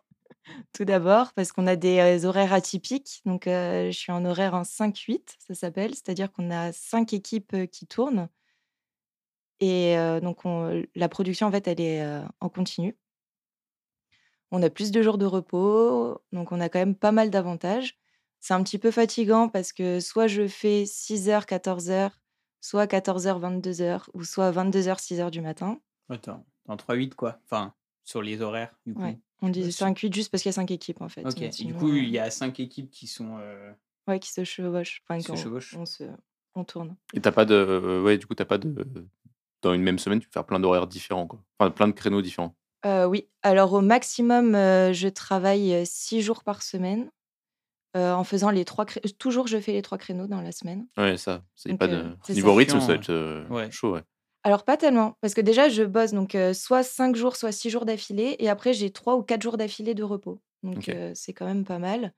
Et par exemple, quand je passe euh, du matin à l'après-midi, donc ça veut dire que je termine à 14h, et le lendemain, je commence à 14h, donc j'ai quand même 24 heures de repos. Donc au final, j'ai vraiment beaucoup de temps pour moi, énormément de temps pour moi. Et là, ce soir, je suis un peu dégoûtée parce qu'il y a changement d'heure et je suis de nuit. C'est Donc, changement d'heure Tu te fais baiser une heure, en fait. bah, je travaille une heure de plus. Donc T'es euh, payé une heure de plus? Je suis payée une heure de plus. Ça va. Ah. Parce que sinon, ça pourrait être vraiment le. Bah après, sur C'est 8, le- c'est vrai que sur 8, déjà, t'as déjà 8 heures de taf. C'est vrai qu'en plus, c'est le, tu te prends le créneau euh, Oui. 22h, 6h du matin, ça? Ouais. C'est vrai que ça fait un peu. euh, Ouais, sais, fait 9 heures, ça- quoi. Ça aurait pu être le flou juridique de Ah bah non, oh, il est plus 3 heures du matin, il est 2 heures du matin, je, je vois pas de quoi vous parlez. Mais ça va être très frustrant, je pense, parce que tu vas partir à ta pause à 2h du matin, tu prends ta pause, tu reviens, bah, il est toujours 2h du matin. faut, faut se battre pour avoir le créneau du. En, De- en- du- en mars. Je veux être là, je m'en fous si je, veux- si je suis payé une heure de moins, je veux bosser une heure de moins. Moi, c'est que j'aurais jamais eu. Ça me serait jamais venu à la tête qu'il y avait un- quelqu'un qui travaillait et qui se, qui se faisait gruger une heure. bah oui, toi tu dors. Euh, moi, ça m'était- arrivé, petite euh, anecdote, où on, on partait en rando, ben justement c'était en mars, donc on, à 2h du mat, il est 3h du mat, dors une heure de moins. Et euh, le matin on partait tôt en rando, à un moment je fais, euh, je veille un peu la nuit, etc. Et genre vers 2h du mat, je fais, oh, je vais me coucher, je sais plus, je me brosse les dents, direct 3h du mat, je suis mode, oh bordel, attends, là, je vais bosser. J'ai oublié que je dormais une heure de moins, donc ça venait Ouais, vraiment critique le, l'heure, euh, le, le nombre d'heures que j'allais dormir. J'étais en mode, oh putain, ça va être l'enfer demain et tout ça. Tout comme ça, quand tu oublies. Est-ce que tu comptes le nombre d'heures que tu vas dormir à chaque fois? Bah, disons qu'il y a un moment où, si j'ai pas un nombre d'heures suffisant, euh, je sais que je vais pas être bien le lendemain. Surtout Mhm. que là, on faisait une petite rando tranquille. Enfin, une bonne partie de la journée quand même. Euh, si j'ai pas, mais au moins 5-6 heures de, de sommeil, et encore 6 heures, c'est vraiment le minimum, je sais que je vais être pas, pas très bien. Surtout si, bah, là, c'était en rando, donc ça, tu peux te poser, tu peux faire une sieste l'après-midi, tu machin. Si c'est pour bosser, euh, je sais qu'il faut au minimum 6 heures de, sommeil. Ça, au moins, comme ça, ça te met une. En mode, bon, bah voilà, là, c'est l'heure au max. Enfin, je sais pas si vous faites comme ça, j'en sais rien, mais moi, je sais que j'ai une heure, du coup, bah, euh, à, à, une heure du mat, c'est vraiment, euh, bon, là, c'est la merde, va, dormir, quoi. Surtout si tu bosses le lendemain. Je sais pas si vous couchez tard ou pas. Ouais, ouais, c'est- euh, j'aime bien aussi viser sur les nombres d'heures. Au moins, le, ouais, c'est que le 6. euh, C'est- ouais, c'est si une- tu taffes le lendemain, euh, si t'as moins de 6 heures, c'est un peu. Tu sais que tu la- l'après-midi va être longue, quoi. Je sais pas si. Bah, du coup, toi. Bah, Mm. Du coup, moi, c'est un peu compliqué parce qu'il faut que j'apprenne à mon corps à dormir. euh, Non, Bah, c'est quand il. La journée. ouais. Ouais. Et euh, en fait, tu te décales euh, bah, tous les deux jours, tu te décales d'horaire. Donc, euh, c'est très compliqué les fois où je me lève. Donc, quand je commence, alors je dis à 6 heures, mais en vrai, je commence à 5h40. Donc, ça fait que je pars de la maison vers 5 heures du matin. Donc, je me réveille vers 4h30, on va dire. Ben, il faut se coucher tôt, mais juste mon corps n'a pas sommeil. Donc, euh, des fois, je m'endors, il est 2 heures du matin et je me réveille euh, dans 2h30. Ça, ça fait un petit peu mal. C'est pour ça que j'ai arrêté de compter les heures. C'est. Ça te fait plus du mal de savoir que. Ah, 3 heures? Ok. Mais bon, Quand tu actives le réveil et il te met Ah, votre réveil sonnera dans Non, X heures de. Et là, t'es en mode Ok, je, je ne regarde pas. ça n'existe pas. Ouais, j'ai fait un mois d'usine en, en 2-8. Donc, c'était 4 heures euh, midi et midi 20 heures, en gros. Euh, et c'était une semaine sur une semaine. Une semaine, euh, je bossais euh, le matin, une semaine euh, le soir. Et déjà, juste là, je- mon corps n'en pouvait plus. Alors, je sais même pas toi comment tu fais pour survivre à 3 x 8, enfin, Dans même même la semaine. nuit, euh, en une semaine. Enfin, genre vraiment, ce- Bah, de ce qu'on m'a dit, c'est beaucoup moins fatigant parce que ton corps ne prend pas de rythme en fait. Alors que quand tu fais les 2-8, euh, tu t'es habitué à faire un Mm. certain rythme et après, direct la semaine d'après, il faut que tu te déshabitues et reprendre un autre rythme. Et selon mes collègues, c'est plus fatigant. Ok. Et moi, pour l'instant, de mon rythme, donc ça fait pas longtemps, ça fait un petit peu plus d'un mois que j'ai commencé avec ce rythme-là. Et euh, je suis pas plus fatiguée que ça et j'ai énormément de temps pour moi, ce qui me permet d'être là avec vous aujourd'hui. Parce que quand tu faisais le truc sur le tétanos, t'étais pas sur ce- ce- cette routine-là. Pas du euh, tout. J'étais en journée, je faisais 7h, 16h tous les jours et le vendredi, je pouvais partir à midi. Mais c'est pas les mêmes horaires pour le tétanos. Il, il est en train de travailler en Afrique, donc c'est. Et ça te plaît bien? Euh, ça me plaît bien. Euh, je trouve ça très intéressant ce que je fais. Donc, euh, moi, je m'occupe de toute la partie qui est chromatographie. Euh, c'est très intéressant. Donc, ça, c'était des choses que j'avais vues à l'école et là, je le vois à grande échelle, on va dire. Oui, tu, mettais le papier là dans le. C'est pas ça, c'est pas le truc en chimie où tu mettais le papier et tu avais les trucs pour savoir qu'est-ce qu'il y avait dans le produit où n'a rien à voir. Ça doit avoir rien à voir. Euh, ce que tu parles, oui, c'est un type de chromatographie, mais nous, ça va être des chromatographies sur colonne. Donc, euh, c'est autre chose encore. Sur colonne. Il y a sur ligne et sur colonne. c'est logique, non? Non, il me semble que ce que tu parles, ça va être sur une espèce de plaque Ouais. que tu euh, mets dans, un, euh, dans une solution et par migration, tu vas Oui, voir. euh, oui, Voilà, c'est ça, exactement. Tu vois, tout à fait. Alors que nous, ça va être une solution qu'on met dans une colonne et après, tu as plusieurs types de colonnes. Après, j'ai pas forcément envie de rentrer dans les détails Qu'est-ce que tu euh, appelles une colonne? Un- des raisons de tube. confidentialité. Ouais, c'est euh, un tube avec un gel. Et euh, selon le type de colonne, tu peux retenir ou pas retenir certaines protéines. et comme ça, on peut récupérer le virus et euh, bah, purifier, en fait, tout simplement. C'est-à-dire qu'on passe d'une solution, quand on la reçoit, c'est euh, plusieurs milliers de litres. Et on la concentre, on la purifie pour que ça tienne dans quelques dizaines de litres. Donc, euh, c'est une, euh, un procédé qui est assez dangereux, dans le sens où moi, je travaille avec une solution euh, enfin, de virus euh, qui n'est pas inactivée, donc euh, qui est complètement euh, toxique. en fait. Pour avoir le tétanos euh, demain, quoi. Non, elle travaille plus dans le tétanos. Oui, non, mais oh, c'est bon. Tu vas voir la polio. Non, La quoi polio, oui. Ouais. Donc, je suis vaccinée, tout va bien. Aurel, il faut qu'il fasse ses rappels. Euh, donc, ça arrive, hein, des fois qu'on est de la projection. Là, hier, on avait euh, une poche de soude de 1200 litres qui a percé. Donc, euh, on était très contents de pouvoir. euh, Est-ce que tu peux reculer de 5 mètres par mesure de sécurité? Donc voilà, la dernière fois, j'ai eu aussi du formol sur moi. Donc il y a des petits aléas comme ça et il faut faire très attention. Donc la tenue qu'on a pour rentrer en zone, c'est assez drôle. C'est-à-dire que déjà, je crois que c'est l'un des rares métiers, euh, peut-être avec euh, striptease, je sais pas, où quand on arrive euh, sur notre poste, il faut qu'on se déshabille complètement. On se déshabille complètement, on garde que nos sous-vêtements. On met une première tenue, Charlotte, chaussures de sécurité, lunettes. On passe dans un autre sas, on enlève tout ça, on remet une autre tenue. On va dans un troisième sas et là, on met une tenue intégrale où il n'y a que les yeux, les yeux qui ne sont pas couverts et auquel on va rajouter comme un masque de plongée. Donc, euh, c'est très compliqué de respirer avec ça. Donc, j'ai des primes aussi pour euh, porter cette tenue. Prime de risque? Prime d'habillage. Prime d'habillage? Il y a vraiment le truc euh, où tu vas juste. tu sais, genre pour blanchir l'argent, c'est un peu. Ah non, là, on a besoin de blanchir. Prime d'habillage. Vous vous habillez, c'est mon prime d'habillage. Mais oui, donc il y a plein de procédures comme ça à suivre et je trouve ça plutôt intéressant. Donc là, je fais ça jusqu'en juin. Et ensuite, la question se pose de, alors, j'ai plusieurs projets. Soit je tente le concours de gendarmerie pour euh, rentrer en criminaux. Donc, Ok. euh, comme ça, ça me servirait mon diplôme. Rien à voir avec ce que tu as fait. Bah, euh, un peu quand même. Si Hein? dans les laboratoires pour euh, justement euh, analyser. Ah, d'accord. non, Oui, j'ai compris. euh, criminel en mode. euh, Non, non, oui. En plus, euh, je crois qu'il y a une école dans à Lyon euh, qui est connue dans- sur là-dessus. Euh, euh, police scientifique, enfin, je sais pas comment. Le terme alors un peu. peut-être, mais moi, je veux gendarmerie. Ok. Du coup, ça change? Police et. Enfin, je sais la différence entre police et gendarmerie, mais. Euh, alors déjà, il y a plus d'avantages, je trouve, euh, chez les gendarmes. Plus de thunes Je suis une meuf vénale. Non, parce qu'à chaque fois, tu nous disais. Alors, d'abord, hein, vraiment, c'était bien payé, donc forcément. Peut-être le logement de fonction dans gendarme? Donc il y a plusieurs avantages comme ça. Et euh, donc ça, c'est le premier projet. Deuxième projet, euh, ça serait de reprendre mes études. Comme vous avez pu remarquer, j'aime bien les faire en fractionné. Ça, tout doucement, on y va. Donc euh, faire un master, mon euh, manager, il est très content de moi. Donc il m'a dit, euh, dans tous les cas, il me suivait, quel que soit mon projet. Enfin, peut-être pas gendarmerie. Mais soit il m'aide à trouver un CDI, soit euh, il m'aide à trouver une alternance pour pouvoir faire euh, mon master. Parce que là, du coup, en- t'as un CD d'un an, ça? Euh, je suis en intérim. Ok. Et en master, ça serait quoi comme un tissu de master?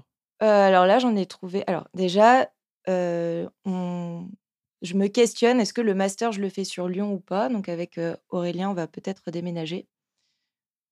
C'est une question qu'on se pose. Si c'est sur Lyon, pour l'instant, j'ai vu le master, c'est QHSE. Donc ça va être tout ce qui est qualité, hygiène sécurité de l'environnement. Donc c'est pour, atteindre des postes de cadre qui seraient mieux payés.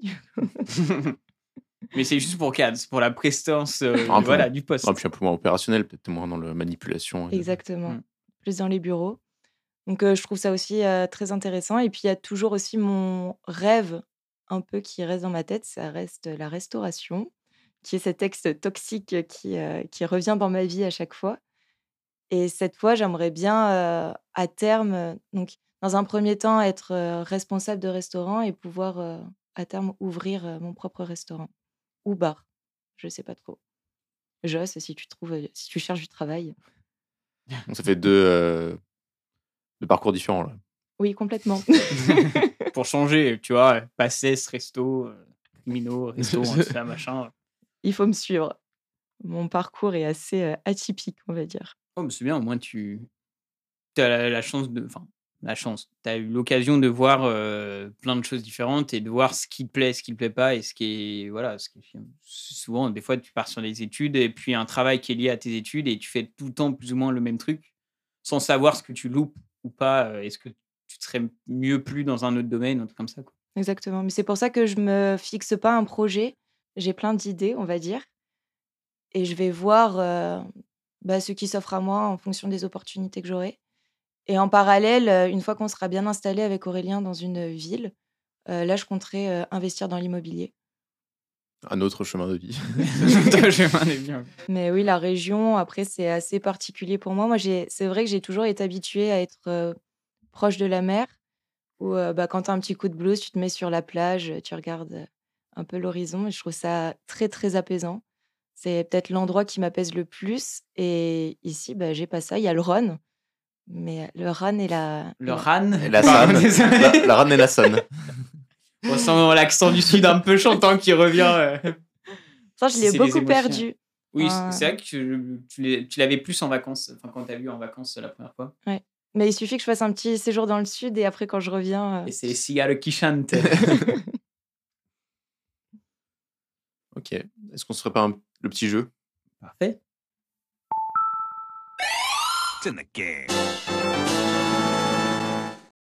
Bon, alors, petit jeu euh, que j'ai concocté. Euh, donc, euh, le, ça va être un jeu sur l'audio, mais pour changer, c'est pas sur des musiques, c'est sur des, des sons qu'on va entendre. Alors, le premier, c'est j'ai mis un texte en français. Aujourd'hui à la table de Tanguy et Simon, pour un nouvel épisode du podcast Découvre un pote, c'est Marie-Alice qui nous fait le plaisir de parler au micro. Et je l'ai mis dans plusieurs langues sur Google Traduction. Il faut que vous me retrouviez les langues qui ont dit les, les passages. Alors, il y en a qui sont plus ou moins faciles, mais j'en mets un facile, on va voir si. Dès que vous avez la langue, vous pouvez euh, dire euh, ce que c'est.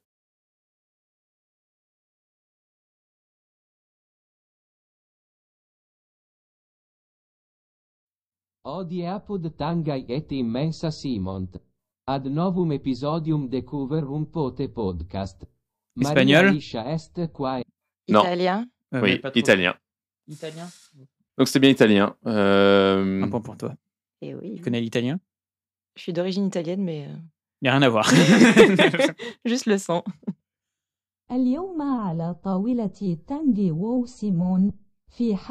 Japonais.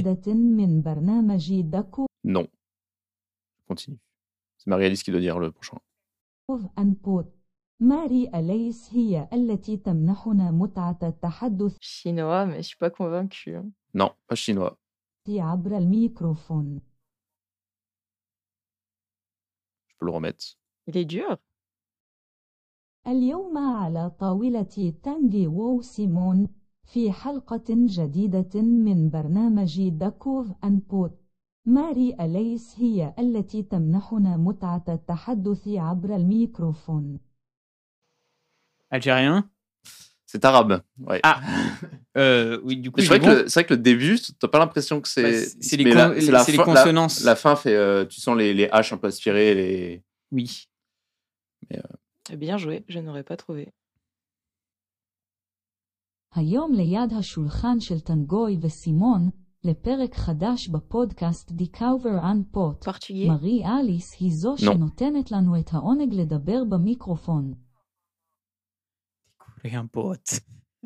Je, le rem- je le Euh, remets. C'est Tanguy, euh, c'est Tanguy oui, ouais, c'est qui veut moi. dire. היום ליד השולחן של טנגוי וסימון, לפרק חדש בפודקאסט דיקאובר אן פוט, מרי אליס היא זו שנותנת לנו את העונג לדבר במיקרופון. Il est dur celui-là. Ouais. Je pourrais pas- Mandarin Non. Vas-y. Colombien. Non, c'est euh, grec. Grec Ah ouais, mais. 오늘 텐가이와 시몬트위 테이블에서 데쿠브르 유엔 포트 팟캐스트의 새로운 에피소드를 위해 마리 앨리스가 마이크에 대고 연설하는 즐거움을 선사했습니다. Japonais Non. Chinois. Non. Coréen oui. Allez, on fait la théorie des trois. Je peux montrer le chinois, je laisse sur pour ce que ça aurait donné.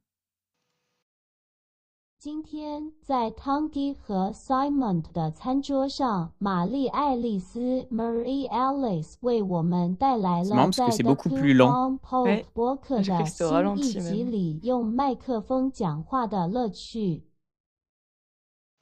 En plus, c'est la voix de synthèse, donc c'est très. euh, genre, la voix de synthèse en français, déjà, elle parle pas comme nous, on parle en français avec les intonations, etc. C'est vrai que c'est pas, c'est pas évident. Vandaag aan de tafel van Tanguy en Simond voor een nieuwe aflevering van de podcast Découvre Appot is het Marie Alice Allemand? die ons het genoegen geeft om door de microfoon te spreken.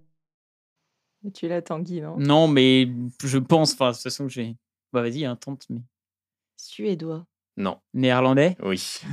En fait, le néerlandais et l'allemand, ça se ressemble vraiment beaucoup, donc. euh, En plus, quand tu, quand, quand tu le voyais écrit, le texte, tu voyais vraiment des vannes et des machins, tous tous les trucs un peu Ouais, euh, non, le, néerlandais. le- le- le néerlandais, et ça ressemble beaucoup à de l'allemand. euh, voilà. Mais comme j'ai fait allemand pendant 10 ans, faut bien que ça serve à un moment, quoi.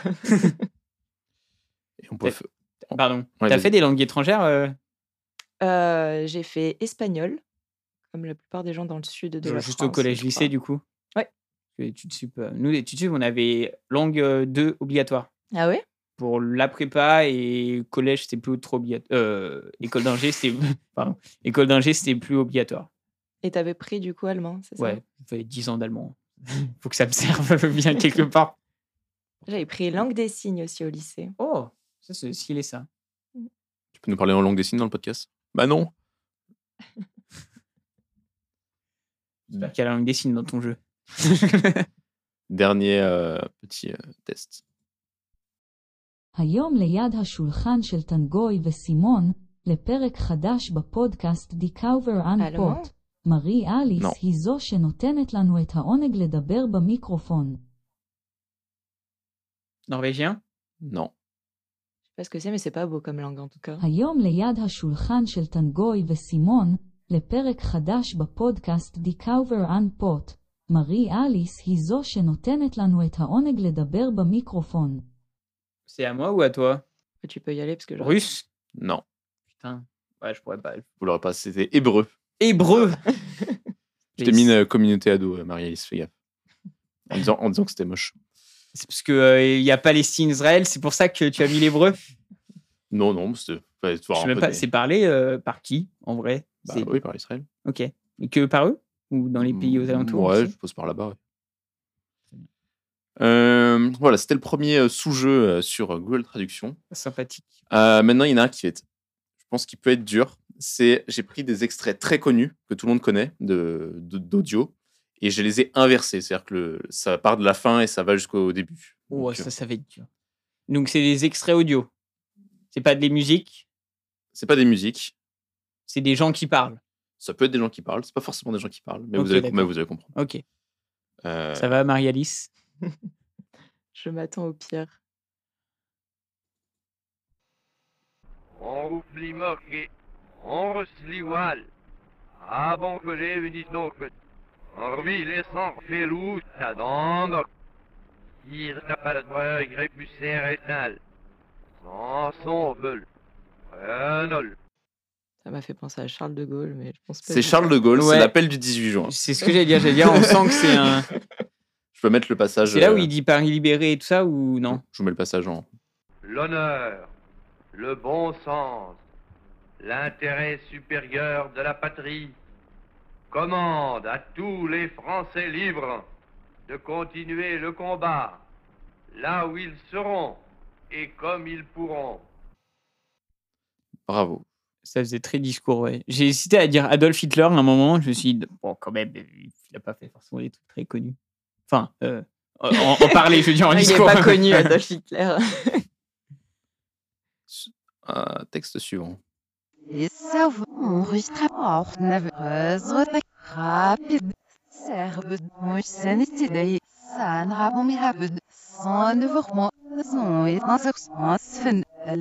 La NCTF Exact.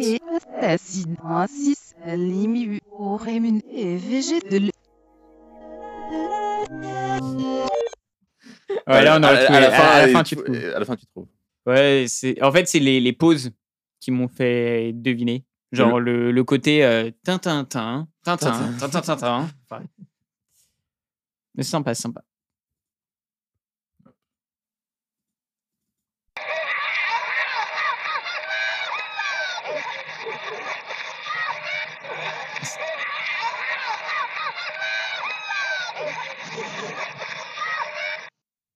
Il y a un peu des bruits de macaques. mais Oui. Je le veux dire, on dirait que c'est Hanouna qui rigole. C'est ra- le rire d'Anouna. Oh, yes C'est. euh,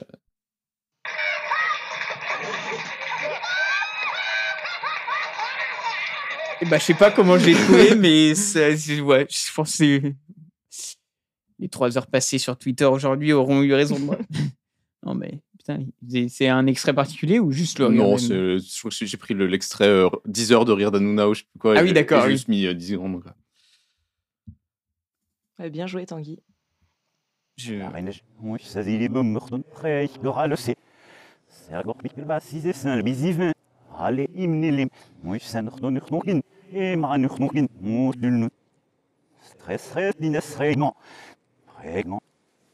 مش ah, je pourrais pas trouver.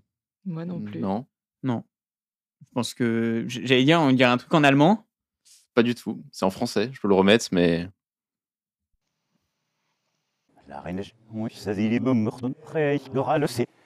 c'est. Sergor Mikkelba, 6 et 5, bisivin. Allez, imnilim, oui, ça nous redonne urtnokin, et mara nous redonkin, mon dulnut. Stress, ré, dinas, ré, non. Ré, non. Massoun. Ah non. Timbre de la voix, vous avez pas? Non, pas du tout. Non. Coluche? Je vais mettre le- l'extrait. Nous sommes Ah. en Ah. guerre. En guerre sanitaire, certes. Nous ne luttons ni contre une armée, ni contre une autre nation. Ce bon vieux Macron. Voilà. Et le dernier, inversion.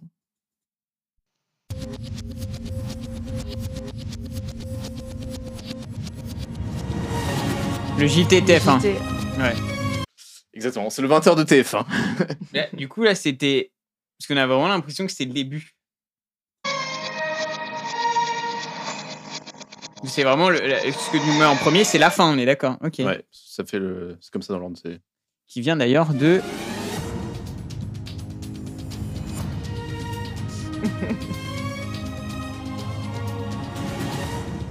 qui vient d'ailleurs de, de- du film, euh, c'est très connu comme anecdote, mais du film euh, Je pense pas Les que Dents de la Meur. Ah bon? Euh, Ils ont ouais. remixé un peu le. Ouais, ils ont remixé le truc. Et euh, La musique de base si- ou non? Je crois que c'est la musique de base, parce que tu sais, il y a le tintin tintin qu'on connaît, Ouais. mais en fait, avant ou après, je sais plus, il y a une vraie musique Ah, qui ok. c'est machin, et euh, en fait, il a, il, l'a remixé, etc. Et il- pour faire un peu le truc de. C'est à la fois un petit peu anxiogène en mode il y a les infos, mais à la fois c'est un truc euh, reconnaissable et un peu en mode d'annonce officielle, etc. Ok. Voilà. Si je dis pas de conneries. Voilà, moi j'espère que ça, Très sympa. ça vous aura plu. Ouais. Bon, j'espère que les auditeurs ont, ont pu jouer aussi de leur côté. Mm. Partie thème, euh, je te laisse mélanger le bol, tu tires un thème, tu nous le dis à voix haute et on te dit euh, ce qu'il en découle. Passion. Ton père fait collection de louches. Mais c'est intéressant ça. Et il aime partager sa passion. Enfin, je veux dire, il peut en parler en public, te faire l'historique de la louche à travers les âges. Est-ce que tu as une passion particulière ou un, dé- ou un truc qui te passionne en ce moment ou un élément que tu as découvert, ouais, que tu es content, que tu envie de nous partager le, ta passion du truc euh, à ce sujet? Euh, passion, c'est peut-être un bien grand mot, mais depuis que j'ai rencontré Aurel, j'ai rencontré LOL aussi. LOL Le jeu vidéo. Oui, League of Legends. Est-ce que tu peux essayer d'expliquer très brièvement Sinon, je peux le faire à ta place. Euh, le jeu, en quoi consiste le Ouais. jeu Donc, euh, c'est deux équipes qui s'affrontent avec euh, cinq joueurs, donc il y a cinq rôles différents. faut savoir qu'à mon avis, je fais partie des plus nuls, mais on a notre place. Ouais, moi aussi, t'inquiète, je suis. moi aussi, je fais partie des plus nuls. mais je m'amuse quand même beaucoup. Un peu trop, je pense, parce que ça a failli faire rater ma dernière année d'études, où je jouais beaucoup trop et je révisais absolument pas. Comme beaucoup de gens, je pense. Le jeu était un peu connu pour être addictif. Beaucoup trop. Et aussi euh, plein de gens toxiques. Oui, du coup, on a une pièce dédiée à ça où chacun a son ordinateur et euh, on joue et on insulte chacun de notre côté. On s'insulte pas entre nous, hein, c'est juste. euh, oui, vous on êtes d'accord que c'est les autres qui sont nuls, quoi. c'est ça? Exactement. Des euh, fucking dogs, comme dirait euh, Aurel. Et donc, c'est un jeu 55, donc il y a des, euh, des rôles bien spécifiques avec des lanes. Et euh, on s'affronte sur la carte. Et il y a des personnages, on va dire, spécifiques avec des sorts spécifiques. Et le but, c'est de détruire la base de l'autre, en gros. Pour faire très simple. Exactement. Voilà, et la particularité, c'est que tu peux à la fois insulter les adversaires et, les- Et tes collègues, les s'ils sont alliés. pas assez bons. Exactement. Ce qui est assez rare, des fois, comme. Plutôt, euh, je pense que tu es même plutôt à même d'insulter tes collègues, enfin ton équipe, que tes. Oui. Oui, bah c'est souvent ça, oui. Non, mais alors que dans tous les autres sports et tout machin, t'insultes plutôt l'adversaire. Enfin, c'est rare que. Bah, quand tu parles dans le chat, déjà, il y a que tes, Ouais. tes alliés qui le voient. Et puis, oui, il y a beaucoup de frustration aussi. Des fois, c'est moi qui me fais insulter. Parce que tu es mauvaise, évidemment. Oui, mais j'aime jouer. Non. Et je FF jamais. Alors, FF, pour les non-initiés, ça veut dire euh, se rendre. Tu lances un vote et toute l'équipe, si l'équipe dit ma- a majoritairement oui, et ben la partie se termine, euh, t'as perdu. C'est un abandon. qui Exactement. Finish fast, la partie. Quoi. Terminer rapidement la partie. Et sinon, avant, euh, je faisais euh, énormément de rando. J'adorais ça, ça me vidait l'esprit. Et c'est vrai que depuis que je suis arrivée dans la région, bah, j'en ai pas fait. C'est vrai que je me suis pas forcément non plus renseignée euh, sur les endroits euh, à faire, mais c'est quelque chose qui me manque. Mais il fait souvent froid ici. Ça va, ça va. Alors pour moi, c'est vraiment un point très important et euh, souvent je fais ça parce que je trouve ça agréable. Les, les paysages, on n'a pas tout à fait les mêmes paysages, je pense. Et mais c'est quelque chose que j'aimerais bien reprendre. Si jamais vous êtes partant pour faire des randos avec moi. Ouais, mais en fait, de temps en temps. Alors, je trouve que Tanguy va plutôt chaque fois vers, le, vers Grenoble. Oui. Après, ça dépend ce que ça s'appelle rando. Est-ce que c'est marche euh, ou rando montagne, tu vois? Ça dépend. Parce que tu étais dans le sud, donc c'est peut-être plus euh, plat. Euh, non, pas forcément, il y a des montagnes. hein. Oui, oui.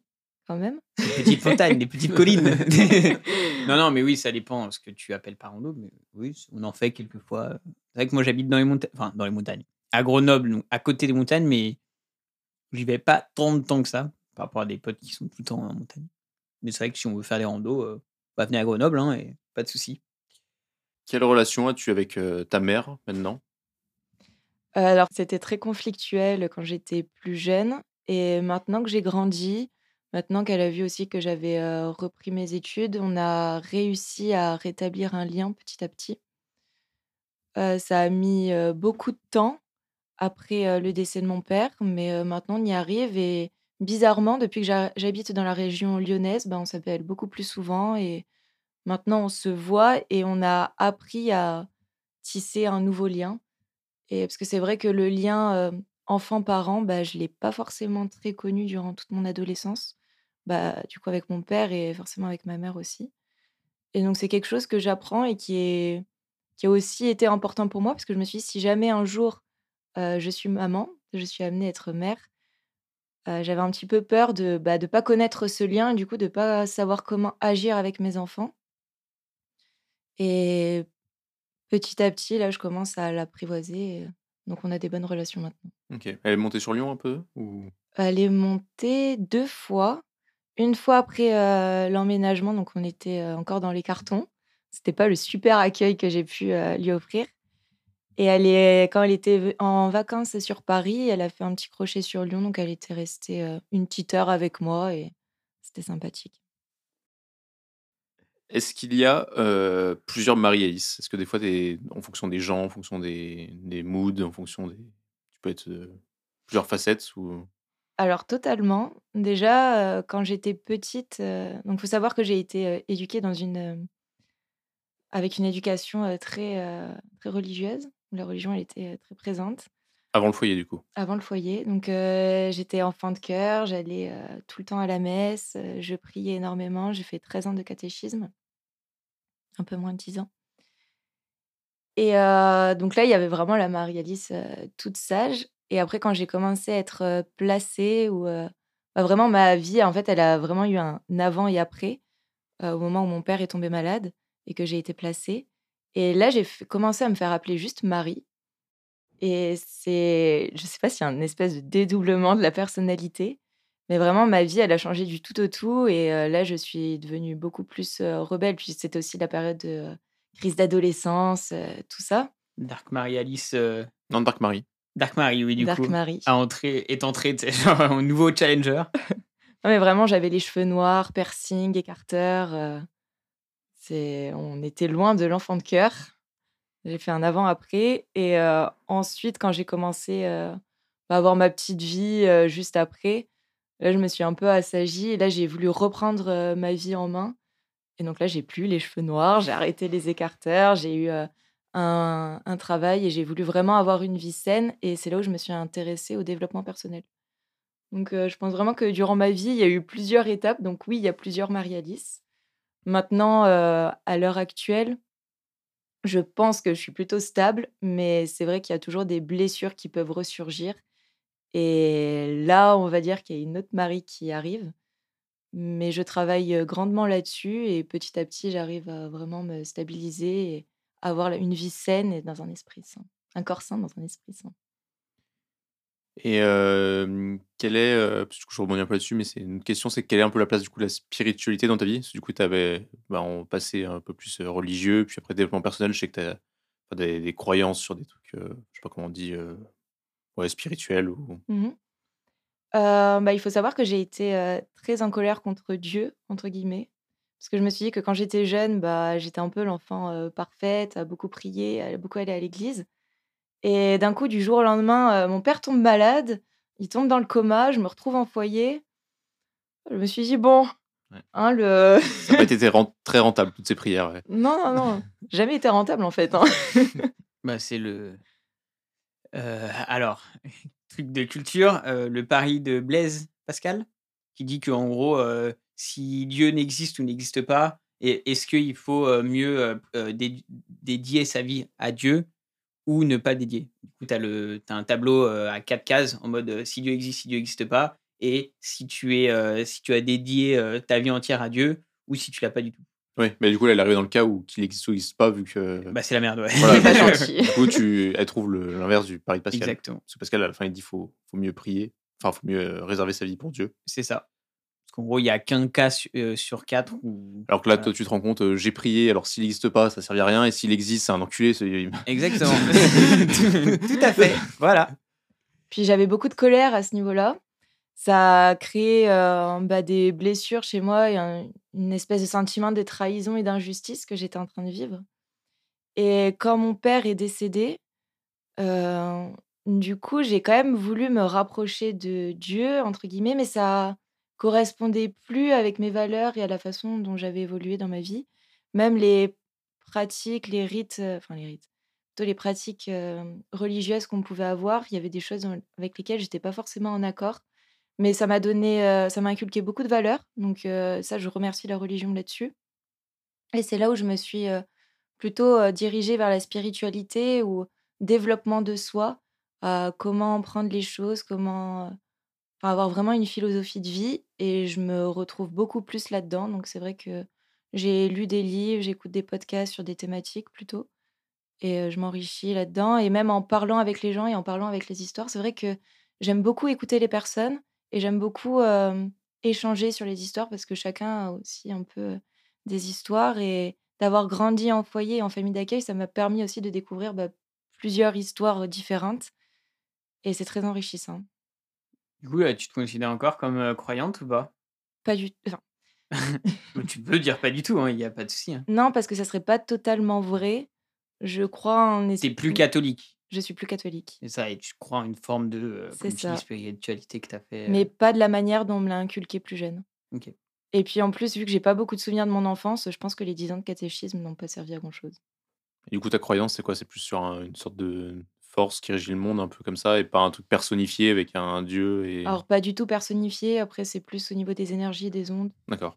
Mais euh, oui, pas du tout quelque chose de personnifié ou qu'il faudrait idolâtrer, pas du tout. Et, euh, et cette spiritualité, elle te- elle t'aide à faire des choix ou c'est plus pour essayer de comprendre les gens? Euh, elle m'aide à faire des choix dans le sens où j'essaye de faire des choix qui sont en accord avec moi-même et avec mes valeurs, plutôt que euh, quand j'étais plus jeune, peut-être que je faisais des choix pour plaire aux autres. Alors que là, c'est vraiment plus pour être en accord avec moi-même. Alors, ça ne marche pas toujours. Des fois, euh, je fais des choses euh, où, avec du recul, je me dis, mais pas du tout, pourquoi tu as fait ça? Donc, c'est très intéressant de m'analyser. Euh, à ce moment-là, quand je fais des erreurs, j'ai quand même une assez facilité euh, à m'excuser ou à reconnaître mes torts. C'est pas quelque chose euh, où j'ai du mal. Et justement, je vois ça plus comme des entraînements pour pouvoir m'améliorer et faire des choses vraiment beaucoup plus cohérentes et beaucoup plus saines. Par rapport peut-être à ça, est-ce que tu as eu une, dernièrement une, une angoisse, une peur ou un truc qui t'a marqué ou la spiritualité a pu t'aider ou... Euh, je pense que j'ai euh, une angoisse un peu euh, constante de la mort, mais pas forcément de ma mort à moi. Alors ça peut être très bizarre dit comme ça, mais moi j'ai plutôt hâte de découvrir. J'en ai un peu marre, j'avoue que c'est un peu long là. non, pas hâte dans ce sens-là, mais de découvrir ce qu'il y a après. Parce que je j'ai du mal à croire qu'on... Il n'y a rien. Ouais, que soit il y a rien ou... En fait, de pas avoir cette réponse, c'est assez frustrant. Mais par contre, j'ai extrêmement peur de la mort des autres. Donc c'est vrai que si euh, j'ai quelqu'un qui je tiens, et bah typiquement euh, Aurel, bon, plus trop maintenant, mais euh, avant quand il faisait, je sais pas, des déménagements et qu'il partait loin et que je savais qu'il allait faire, je sais pas, beaucoup de routes, euh, je lui demandais souvent quand il avait un long trajet de mettre sa localisation parce qu'on ne sait jamais s'il a un accident de voiture. Et puis j'en ai eu souvent des accidents de voiture, donc je sais que ça peut arriver d'être euh, au courant. Et c'est vrai que j'ai besoin de savoir que tout le monde va bien. Et là-dedans, maintenant, quand j'ai des espèces de crises, entre guillemets, comme ça, j'essaye de rationaliser, de me recentrer sur moi et de voir vraiment, en fait, mais que c'est juste des peurs irrationnelles. Tu fais des trucs spéciaux pour euh, te calmer? Euh, à ce Ou- moment-là, je j'essaye de rentrer, enfin de comment dire, de me poser et de vraiment d'inspirer et d'essayer de voir qu'est-ce qui est factuel et qu'est-ce qui sort euh, du rationnel. Et à ce moment-là, j'essaye de faire le point. Et euh, si j'arrive un petit peu à me calmer, mais que je vois que c'est toujours une peur qui rentre, euh, je vais faire des choses qui vont me mettre euh, bien, qui regarder un film ou de divaguer un petit peu. C'est un peu bizarre. hein. Non, bon, je pense que c'est naturel. Après, ça l'est peut-être moins chez des personnes enfin, où tu l'intègres plus, du dire, bah, là, il n'y a aucun souci et je vais pas penser à quelque chose qui va me mettre pas bien. parce que sinon, tu vis, ben, tu vis plus. En mode, bah, là, je sors et il y a un oiseau qui tombe sur moi et je meurs et machin. Enfin, je pense que des fois, il y a des personnes qui arrivent bien à, juste se couper de tout ce qui pourrait arriver. Et et d'autres personnes, un peu comme toi, par exemple, qui, des fois, ont ce petit trou de Ah, il y a l'angoisse qui arrive de Ah, il Mm. pourrait y arriver quelque chose, quoi.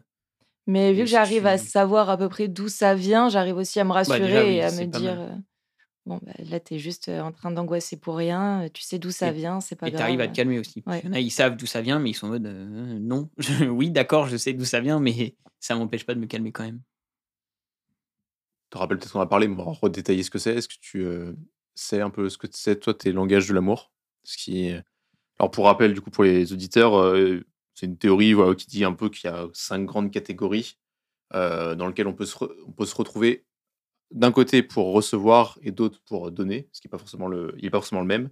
Et les catégories sont le toucher, les moments de qualité, passer du temps avec la personne en faisant des activités particulières, les cadeaux, les paroles valorisantes, et le cinquième, c'est les services rendus. Donc, je sais pas si toi, tu sais si. Le but, c'est que tu sois complémentaire avec. Enfin, que tu sois. C'est que euh, si quelqu'un aime bien euh, recevoir des cadeaux, bah, toi, il faut que tu aimes bien donner des cadeaux où vous avez plus de chances, entre guillemets, d'être. Ça fait bizarre d'être compatible, mais voilà quoi. Après, je pense aussi que ça s'apprend. Si on sait Oui. que l'autre Je pense personne qu'il faut a... plutôt, plutôt savoir ce que l'autre a Oui. envie. Voilà, c'est plus. euh, Et d'essayer de. Exactement. Mais ça, c'était une conversation d'ailleurs qu'on avait eue avec Aurel au début de notre euh, relation, où je lui avais demandé justement ses, euh, Ok. ses langages de l'amour. Donc c'est assez drôle que tu poses cette question. Et euh, donc pour te répondre, euh, moi je sais que c'est beaucoup le toucher. J'ai besoin d'être euh, en re- en- pour recevoir? euh, pour Donner. recevoir et donner, je pense. Ah, les deux, Ouais, les deux. Donc ça, ça va avec Aurel. On est plutôt euh, compatibles là-dessus, sans avoir. euh, Oui. Donc c'est vrai qu'on j'ai besoin de donner des câlins, de recevoir des câlins. Et euh, en, je dirais plutôt aussi les services rendus.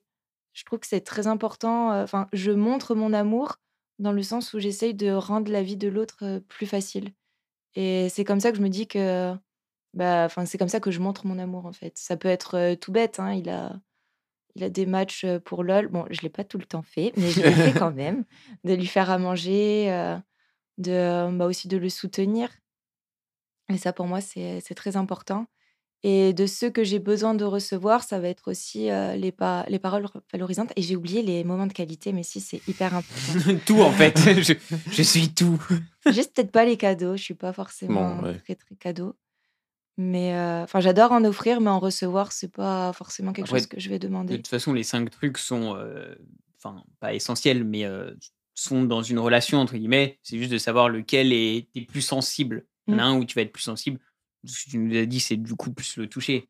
Ouais. C'est vrai que, bon, j'ai jamais été trop dans une relation, mais bien sûr que tu as des moments de qualité, des trucs où tu rends service à l'autre et on te rend service et machin, etc.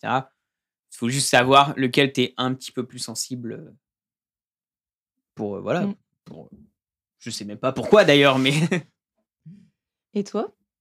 Euh, Alors, est-ce- qu'est-ce que tu avais dit dans l'épisode d'Emily Moi, euh, j'ai pas trop de relation, donc ouais. j'ai Bon. dit, j'a- j'avais estimé, je pense qu'en données, ça doit être genre les services rendus, parce que j'aime bien rendre service aux, autres en fait. Après, en réception, je, prends tout. Moi, je sais que c'est. Mais je crois que c'est déjà ce que j'avais répondu. Au Gazemi, c'était j'aime bien donner les. Enfin, rendre des services. Euh, Enfin, c'est comme ça que j'ai envie de, qu'on me, de me montrer. Quoi. Si j'aime bien quelqu'un, bah, le premier truc que avoir envie, ah, bah, je de lui faire plaisir en. Enfin, un peu comme, ce- comme ce que tu disais, en, en essayant d'améliorer un truc dans sa vie à un instant T. Quoi, sur, euh. Mm. Et en réception, je sais que j'aime bien recevoir les paroles valo- valorisantes. Enfin, je sais que qu'en général, quand j'en ai, je les marquent et je les retiens. Non, et puis même à l'inverse, c'est aussi celle, qui, euh, celle où je suis pas. Où, tu sais, bah, si on fait le truc des jauges, c'est celle où tu es un peu haut. Et puis celle- je vois celle aussi où je suis très bas. Je sais que euh, recevoir des cadeaux. euh, ça te met pas très. T'es en mode. ouais, je peux. Je sais pas, je peux ne pas être bien dans le. Et t'as pas envie de mettre mal à la personne en disant Ça, que c'est je suis cadeau, pas, c'est pas un truc où je donne de savoir trop comment réagir et tout machin. Et en donnant, je sais que je suis euh, très mauvais euh, pour, le- pour, pour le toucher. J'avoue que je crois que j'ai pas trop de. J'ai des grosses mains de daron, Non. là, je- Non, mais je suis pas très, je suis pas très tactile, tu vois, avec les potes. Je vais, je vais pas Oui, avoir l'envie de faire forcément. Euh, qu'à l'américaine là, c'est un peu- enfin. Quand tu es bourré. Simon. Oui, c'est Bah, ce je que sais- j'allais dire. Je sais même Non, pas. non, hein. même pas. Je même non, pas tu si tapes sûr. sur la table, toi. voilà, c'est la- c'est à la table que tu veux donner de la voix. C'est Dès qu'il y a une grosse musique avec des grosses percussions, en mode. Euh, voilà. Et est-ce que tu as eu un conseil, une remarque qui t'a marqué? Je réfléchis. Euh, Alors, je me rappelle plus qui est. J'aurais dit Socrate, mais on coupera si c'est pas Socrate. On T'as dira parlé à juste, euh, Socrate t'as- je pense. Non, mais qui dit que nul n'est méchant euh, volontairement. Et ça, je trouve euh, que c'est très intéressant à retenir, dans le sens où euh, il faut pas prendre les choses personnellement. Euh, Dixit, euh, les cinq accords de Toltec. Mais c'est euh, vraiment quelque chose à prendre en compte, dans le sens où je pense que si quelqu'un euh, est méchant à l'instant T, c'est plus parce qu'il a eu des blessures ou qu'il a été blessé mais pas le prendre personnellement et se dire que cette personne, elle a été méchante, for- enfin, foncièrement. Il y a souvent des explications derrière ça et c'est important de les prendre en compte. Et parce qu'après, je suis vachement dans la compréhension aussi de l'autre. Et ça, c'est quelque chose à, à pas oublier, je pense. Intéressant. Bah, Je pourrais pas dire si c'est Socrate, mais c'est possible. Mais euh, C'est Ractet. Tanguy il le mettra au, au montage. J'ai fait des petites interventions, Oui. euh, vérification post-production quoi. Petite pause dans le podcast, c'est Tanguy au niveau du montage, et c'est pour dire que c'est bien Socrate qui l'avait dit. Bisous. Euh, question de l'invité précédent, euh, question de Coche. Est-ce que tu connais le dilemme du tramway? C'est en gros, tu as un tramway qui va aller dans, dans, des, dans des rails, enfin qui est sur des rails. Ah, du tramway comme ça Je crois Ouais. que tu parlais euh, du village où on était. Ah non, Non, le c'est tramway. tramway, ça. C'est, ça ressemble, oui, c'est rigolo. Mais quand tramway, je- quand j'étais petit, je pensais que le tramway était la ville où il y avait que des tramways. Spoil, non. Il n'y en a même aucun. Euh, non, c'est du coup, tu as un tramway qui est sur des rails qui va écraser des gens et tu peux décider d'actionner un levier euh, pour le faire changer de route, mais il va écraser d'autres gens. Donc après, tout le dilemme, c'est euh, qui est où. Donc en général, c'est euh, il y a quelqu'un qui est allongé sur les rails. Est-ce que euh, il y a deux personnes qui sont allongées sur les rails Est-ce que tu es prêt à le faire dévier pour aller écraser une seule personne euh, qui est sur les rails? Après, tu as des dérives, genre, il y a une personne qui est à droite, mais que t'aimes bien, mais à, à gauche, il y a cinq euh, nouveau-nés, par exemple, tu as des variantes pour savoir où est-ce que tu te situes philosophiquement, moralement, etc. Et donc, euh, par exemple, t'as ton, est-ce que si ton tramway va écraser euh, trois, euh, je sais pas, trois soixantenaires, euh, est-ce que tu es, est-ce que tu le ferais dévier pour aller faire écraser un enfant de 15 ans Alors, j'ai une vision. euh, Ouais, Le but, c'est un peu de discuter aussi comme Ouais, la ouais. philosophie derrière. Quoi. euh, bah, pour moi, je sauverais forcément la jeunesse. euh, même s'ils sont plus nombreux, ils sont en fin de vie et 60 ans après. Après, il y a- Ils sont déjà à l'EHPAD, là, c'est. c'est critique. Ouais, Non, mais du coup, oui, je sauverais euh, celui de 15 ans. d'accord. Il y a la variante aussi où, enfin, c'est Et- pas une variante, mais c'est un paramètre où selon si tu actives ou non. Oui. C'est-à-dire que si tu inverses, il y en a et ça va changer les paramètres. Parce que si tu fais rien, il va aller euh, bousculer euh, les trois soixantenaires, par exemple. Ok. Donc toi, ça te va bien parce qu'en plus, c'est pour la jeunesse, machin, ça. Et si c'est l'inverse, c'est toi qui actionne le levier et donc c'est toi qui vas tuer, entre guillemets, Les volontairement ouais. les trois soixantenaires. Pour sauver celui de 15 Voilà. ans. Pour celui de 15 ans. Et du coup, Ah, le, selon si tu. Non, mais voilà, Et selon si tu fais rien ou si tu actionnes, t'as le. t'as- ça change un peu le- la dynamique du problème. Quoi. Et après, je sais qu'en vrai, tu peux voir. Et ça, c'est intéressant. J'ai lu un livre qui faisait un peu toutes les configurations comme ça. Tu avais le truc où est-ce que tu es prêt à. Cette fois, la personne, c'est pas tu l'actionnes, c'est en fait, tu peux, tu peux pousser quelqu'un sur le tram qui va faire qu'en tombant sur le tram, ça va faire ralentir le tram et pas tuer l'autre personne. Mais tu as vraiment le truc où tu pousses le gars Mm. sur le truc. Après, genre, la personne en plus, genre, c'est un gros ou un truc comme ça. Il y a vraiment. Je crois que sur Internet ou sur Steam, je sais plus, il y a un jeu qui s'appelle euh, Trolley Problems. Les problèmes de troll, un peu, entre guillemets. Trolley, je sais pas si c'est une traduction ou un nom propre.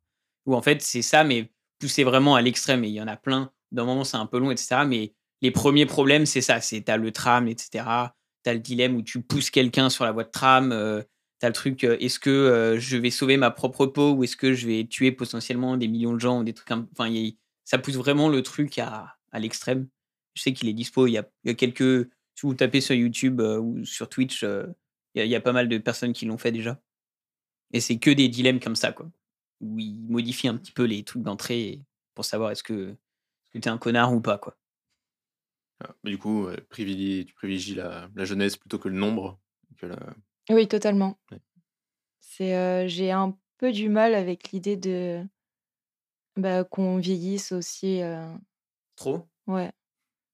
Après, là, c'est 60 ans, ça va encore. Ah, t'économises trois retraites hein, sur euh, le niveau des PIB de l'État, c'est pas mal. Non, mais après, je pense qu'on pousse un peu la nature euh, un peu au-delà de ses limites. Et 60 ans, c'est un très bel âge, il n'y a pas de souci, mais euh, je pense qu'on est encore bien euh, 10, 20 ans, quoi. Après, ça devient un peu plus critique. Et si c'est tes grands-parents qui sont sur la voie de tram? Ah, pareil. Ah, tu. Après, ils sont euh, déjà morts, donc. Ouais, bon, c'est sûr que, d'accord, comme ça, forcément. mais même s'ils avaient été vivants. hein. Ok. Oh, bah, ça, c'est la plus intéressante. parce que- Oui, après, c'est facile de le dire Oui. à table, au micro, que de le faire. Après, actionner. ouais. Voilà. Actionner, ça aurait été un peu. euh, Parce que là, j'aurais vraiment eu euh, l'action de. Salut, tuer mamie. mes- Salut, papy. Pour la jeunesse. Passe au 5 sens? Exactement. Car de bouche à oreille, j'entends dire aujourd'hui que l'éveil des cinq sens a de beaux jours devant lui. Ta Madeleine de Proust. Alors, Madeleine de Proust, euh, pour les auditeurs, c'est euh, l'aliment qui, te, qui, en le mangeant, te rappelle un souvenir euh, d'enfance. Enfin, qui vraiment, l'aliment est vraiment associé à un souvenir d'enfance. Un souvenir plutôt positif. Hum, la purée de ma grand-mère. Parce que il faut savoir que j'ai été euh, très, très, très euh, souvent chez ma grand-mère quand j'étais petite. C'était euh, elle qui venait me chercher à l'école. Et autant j'ai pas beaucoup de souvenirs de mon enfance, mais alors sa purée, c'était quelque chose. Quel plat, aliment ou boisson détestes-tu? Alors que la majorité des gens l'aiment bien Hum, plat, forcément, ça peut être un aliment? Oui, non, c'est tout qui se mange, quoi. Ou qui se boit. Euh, le chocolat. Ouais, pas fan. Euh, alors, ça dépend sous quelle forme. Sous la forme d'une tablette, euh, j'adore, je dégomme la, tablette. Mais tout ce qui est gâteau au chocolat ou quand il y a trop de chocolat comme ça, ça, ça m'écœure. Et j'aime pas du tout. Donc, à chaque fois, bah, typiquement, ma mère, elle n'arrive pas à comprendre qu'est-ce qui est du chocolat et qu'est-ce qui n'est pas du chocolat. Donc, euh, chaque Noël, elle me dit Ah, je t'ai acheté euh, plein de Mars, Twix, euh, enfin, tout qui est au chocolat. Elle me dit Vu que je sais que t'aimes pas le chocolat, je t'ai acheté ça.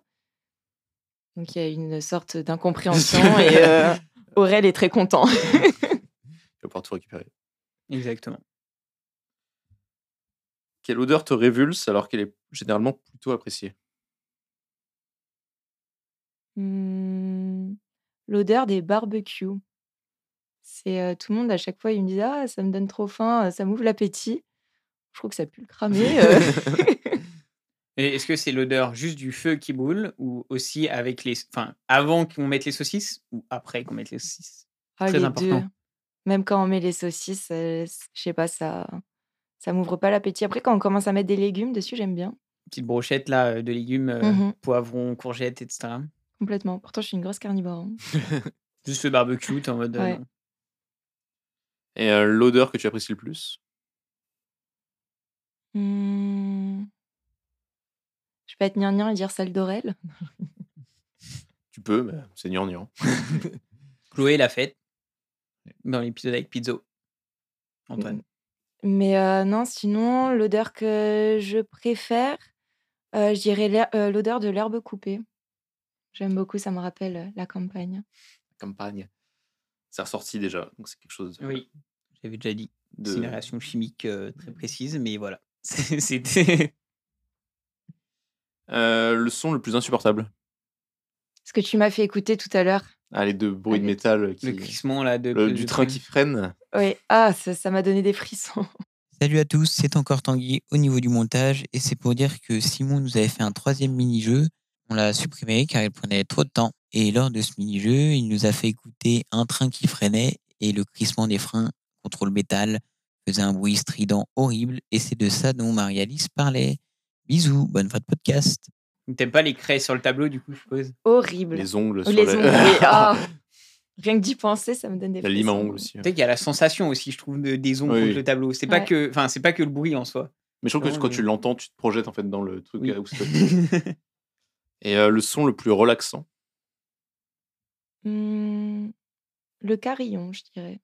Ah oui, ouais, c'est joli comme euh, carillon euh, d'église et tout. Euh, la sensation la plus pénible? Alors, vous allez peut-être me trouver bizarre, mais c'est de pas avoir de chaussettes. Ah, je déteste ça. C'est Les, les pieds froids sur, le, sur les carreaux. Les... non, mais c'est vraiment d'avoir le pied nu. Si j'ai une chaussure avec, c'est ok, mais Ah s'il y a rien du tout, ah, je déteste. Le pire truc, c'est quand je suis dans le lit et que j'ai perdu mes chaussettes, et là, je me retrouve pieds nus. Du coup, tu dors avec des chaussettes. Je suis tout le temps avec des Ah oui. chaussettes. Donc, euh, si vous voulez avoir plus de détails, euh, vous Je vous ne veux pas que- plus de détails, mais euh, C'est c'est marrant. Et euh, l'activité manuelle la plus satisfaisante? Euh, le bricolage, mille fois. J'adore bricoler. N'importe quel type de truc? Ouais. Euh, bah, dans la maison, bricoler pour bricoler, pas, enfin, pour fabriquer des choses, peut-être pas forcément. mais réparer, c'est ça? Ouais, j'adore. Je trouve ça hyper satisfaisant. Tu te creuses la tête un peu, tu vas à Leroy Merlin, t'as acheté un truc, c'était pas ça qu'il fallait, tu y retournes, c'était toujours pas ça qu'il fallait. tu regardes des tutos sur internet, ça ne ressemble pas du tout à ce que tu as, et puis à la fin, tu y arrives et je trouve ça satisfaisant. Et euh, j'aime bien tout ce qui est manuel comme ça, pouvoir euh, réparer. Et je me sens un peu. euh, Ouais, truc satisfaisant, ouais. ouais. La chose la plus désagréable à regarder.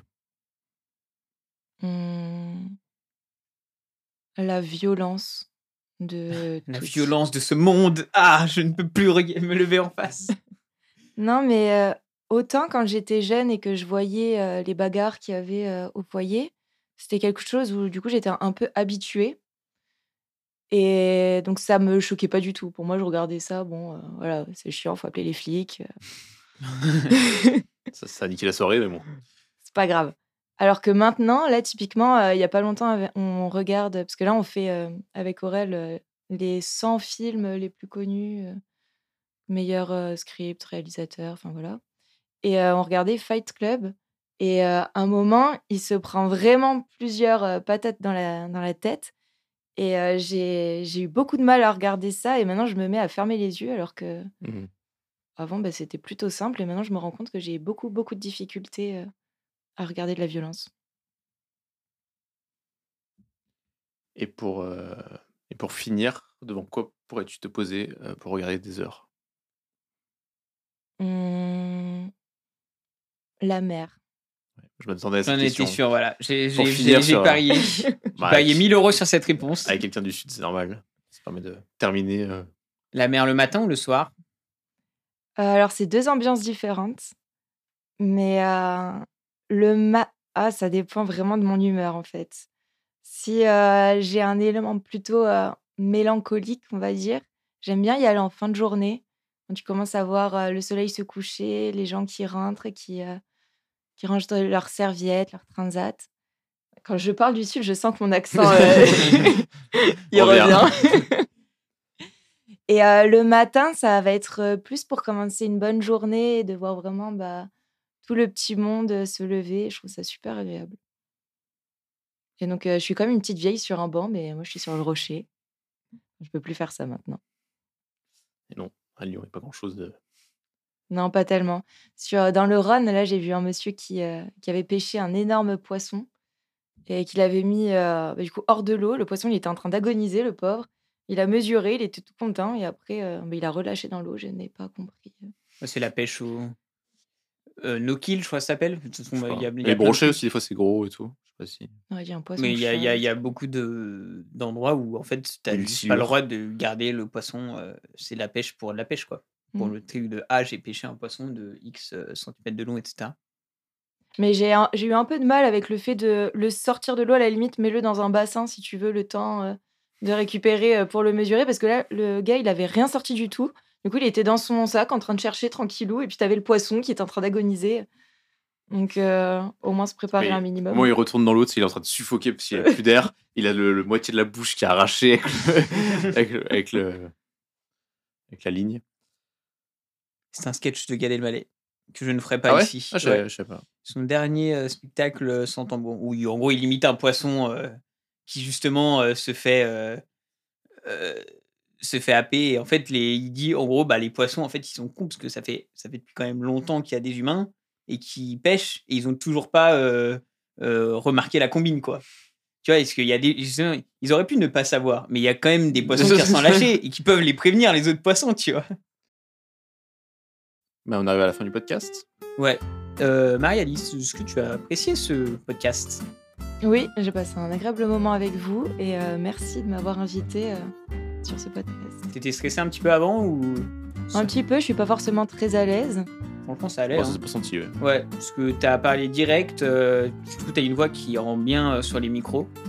Et euh, bon, là, c'est pure technique. Hein.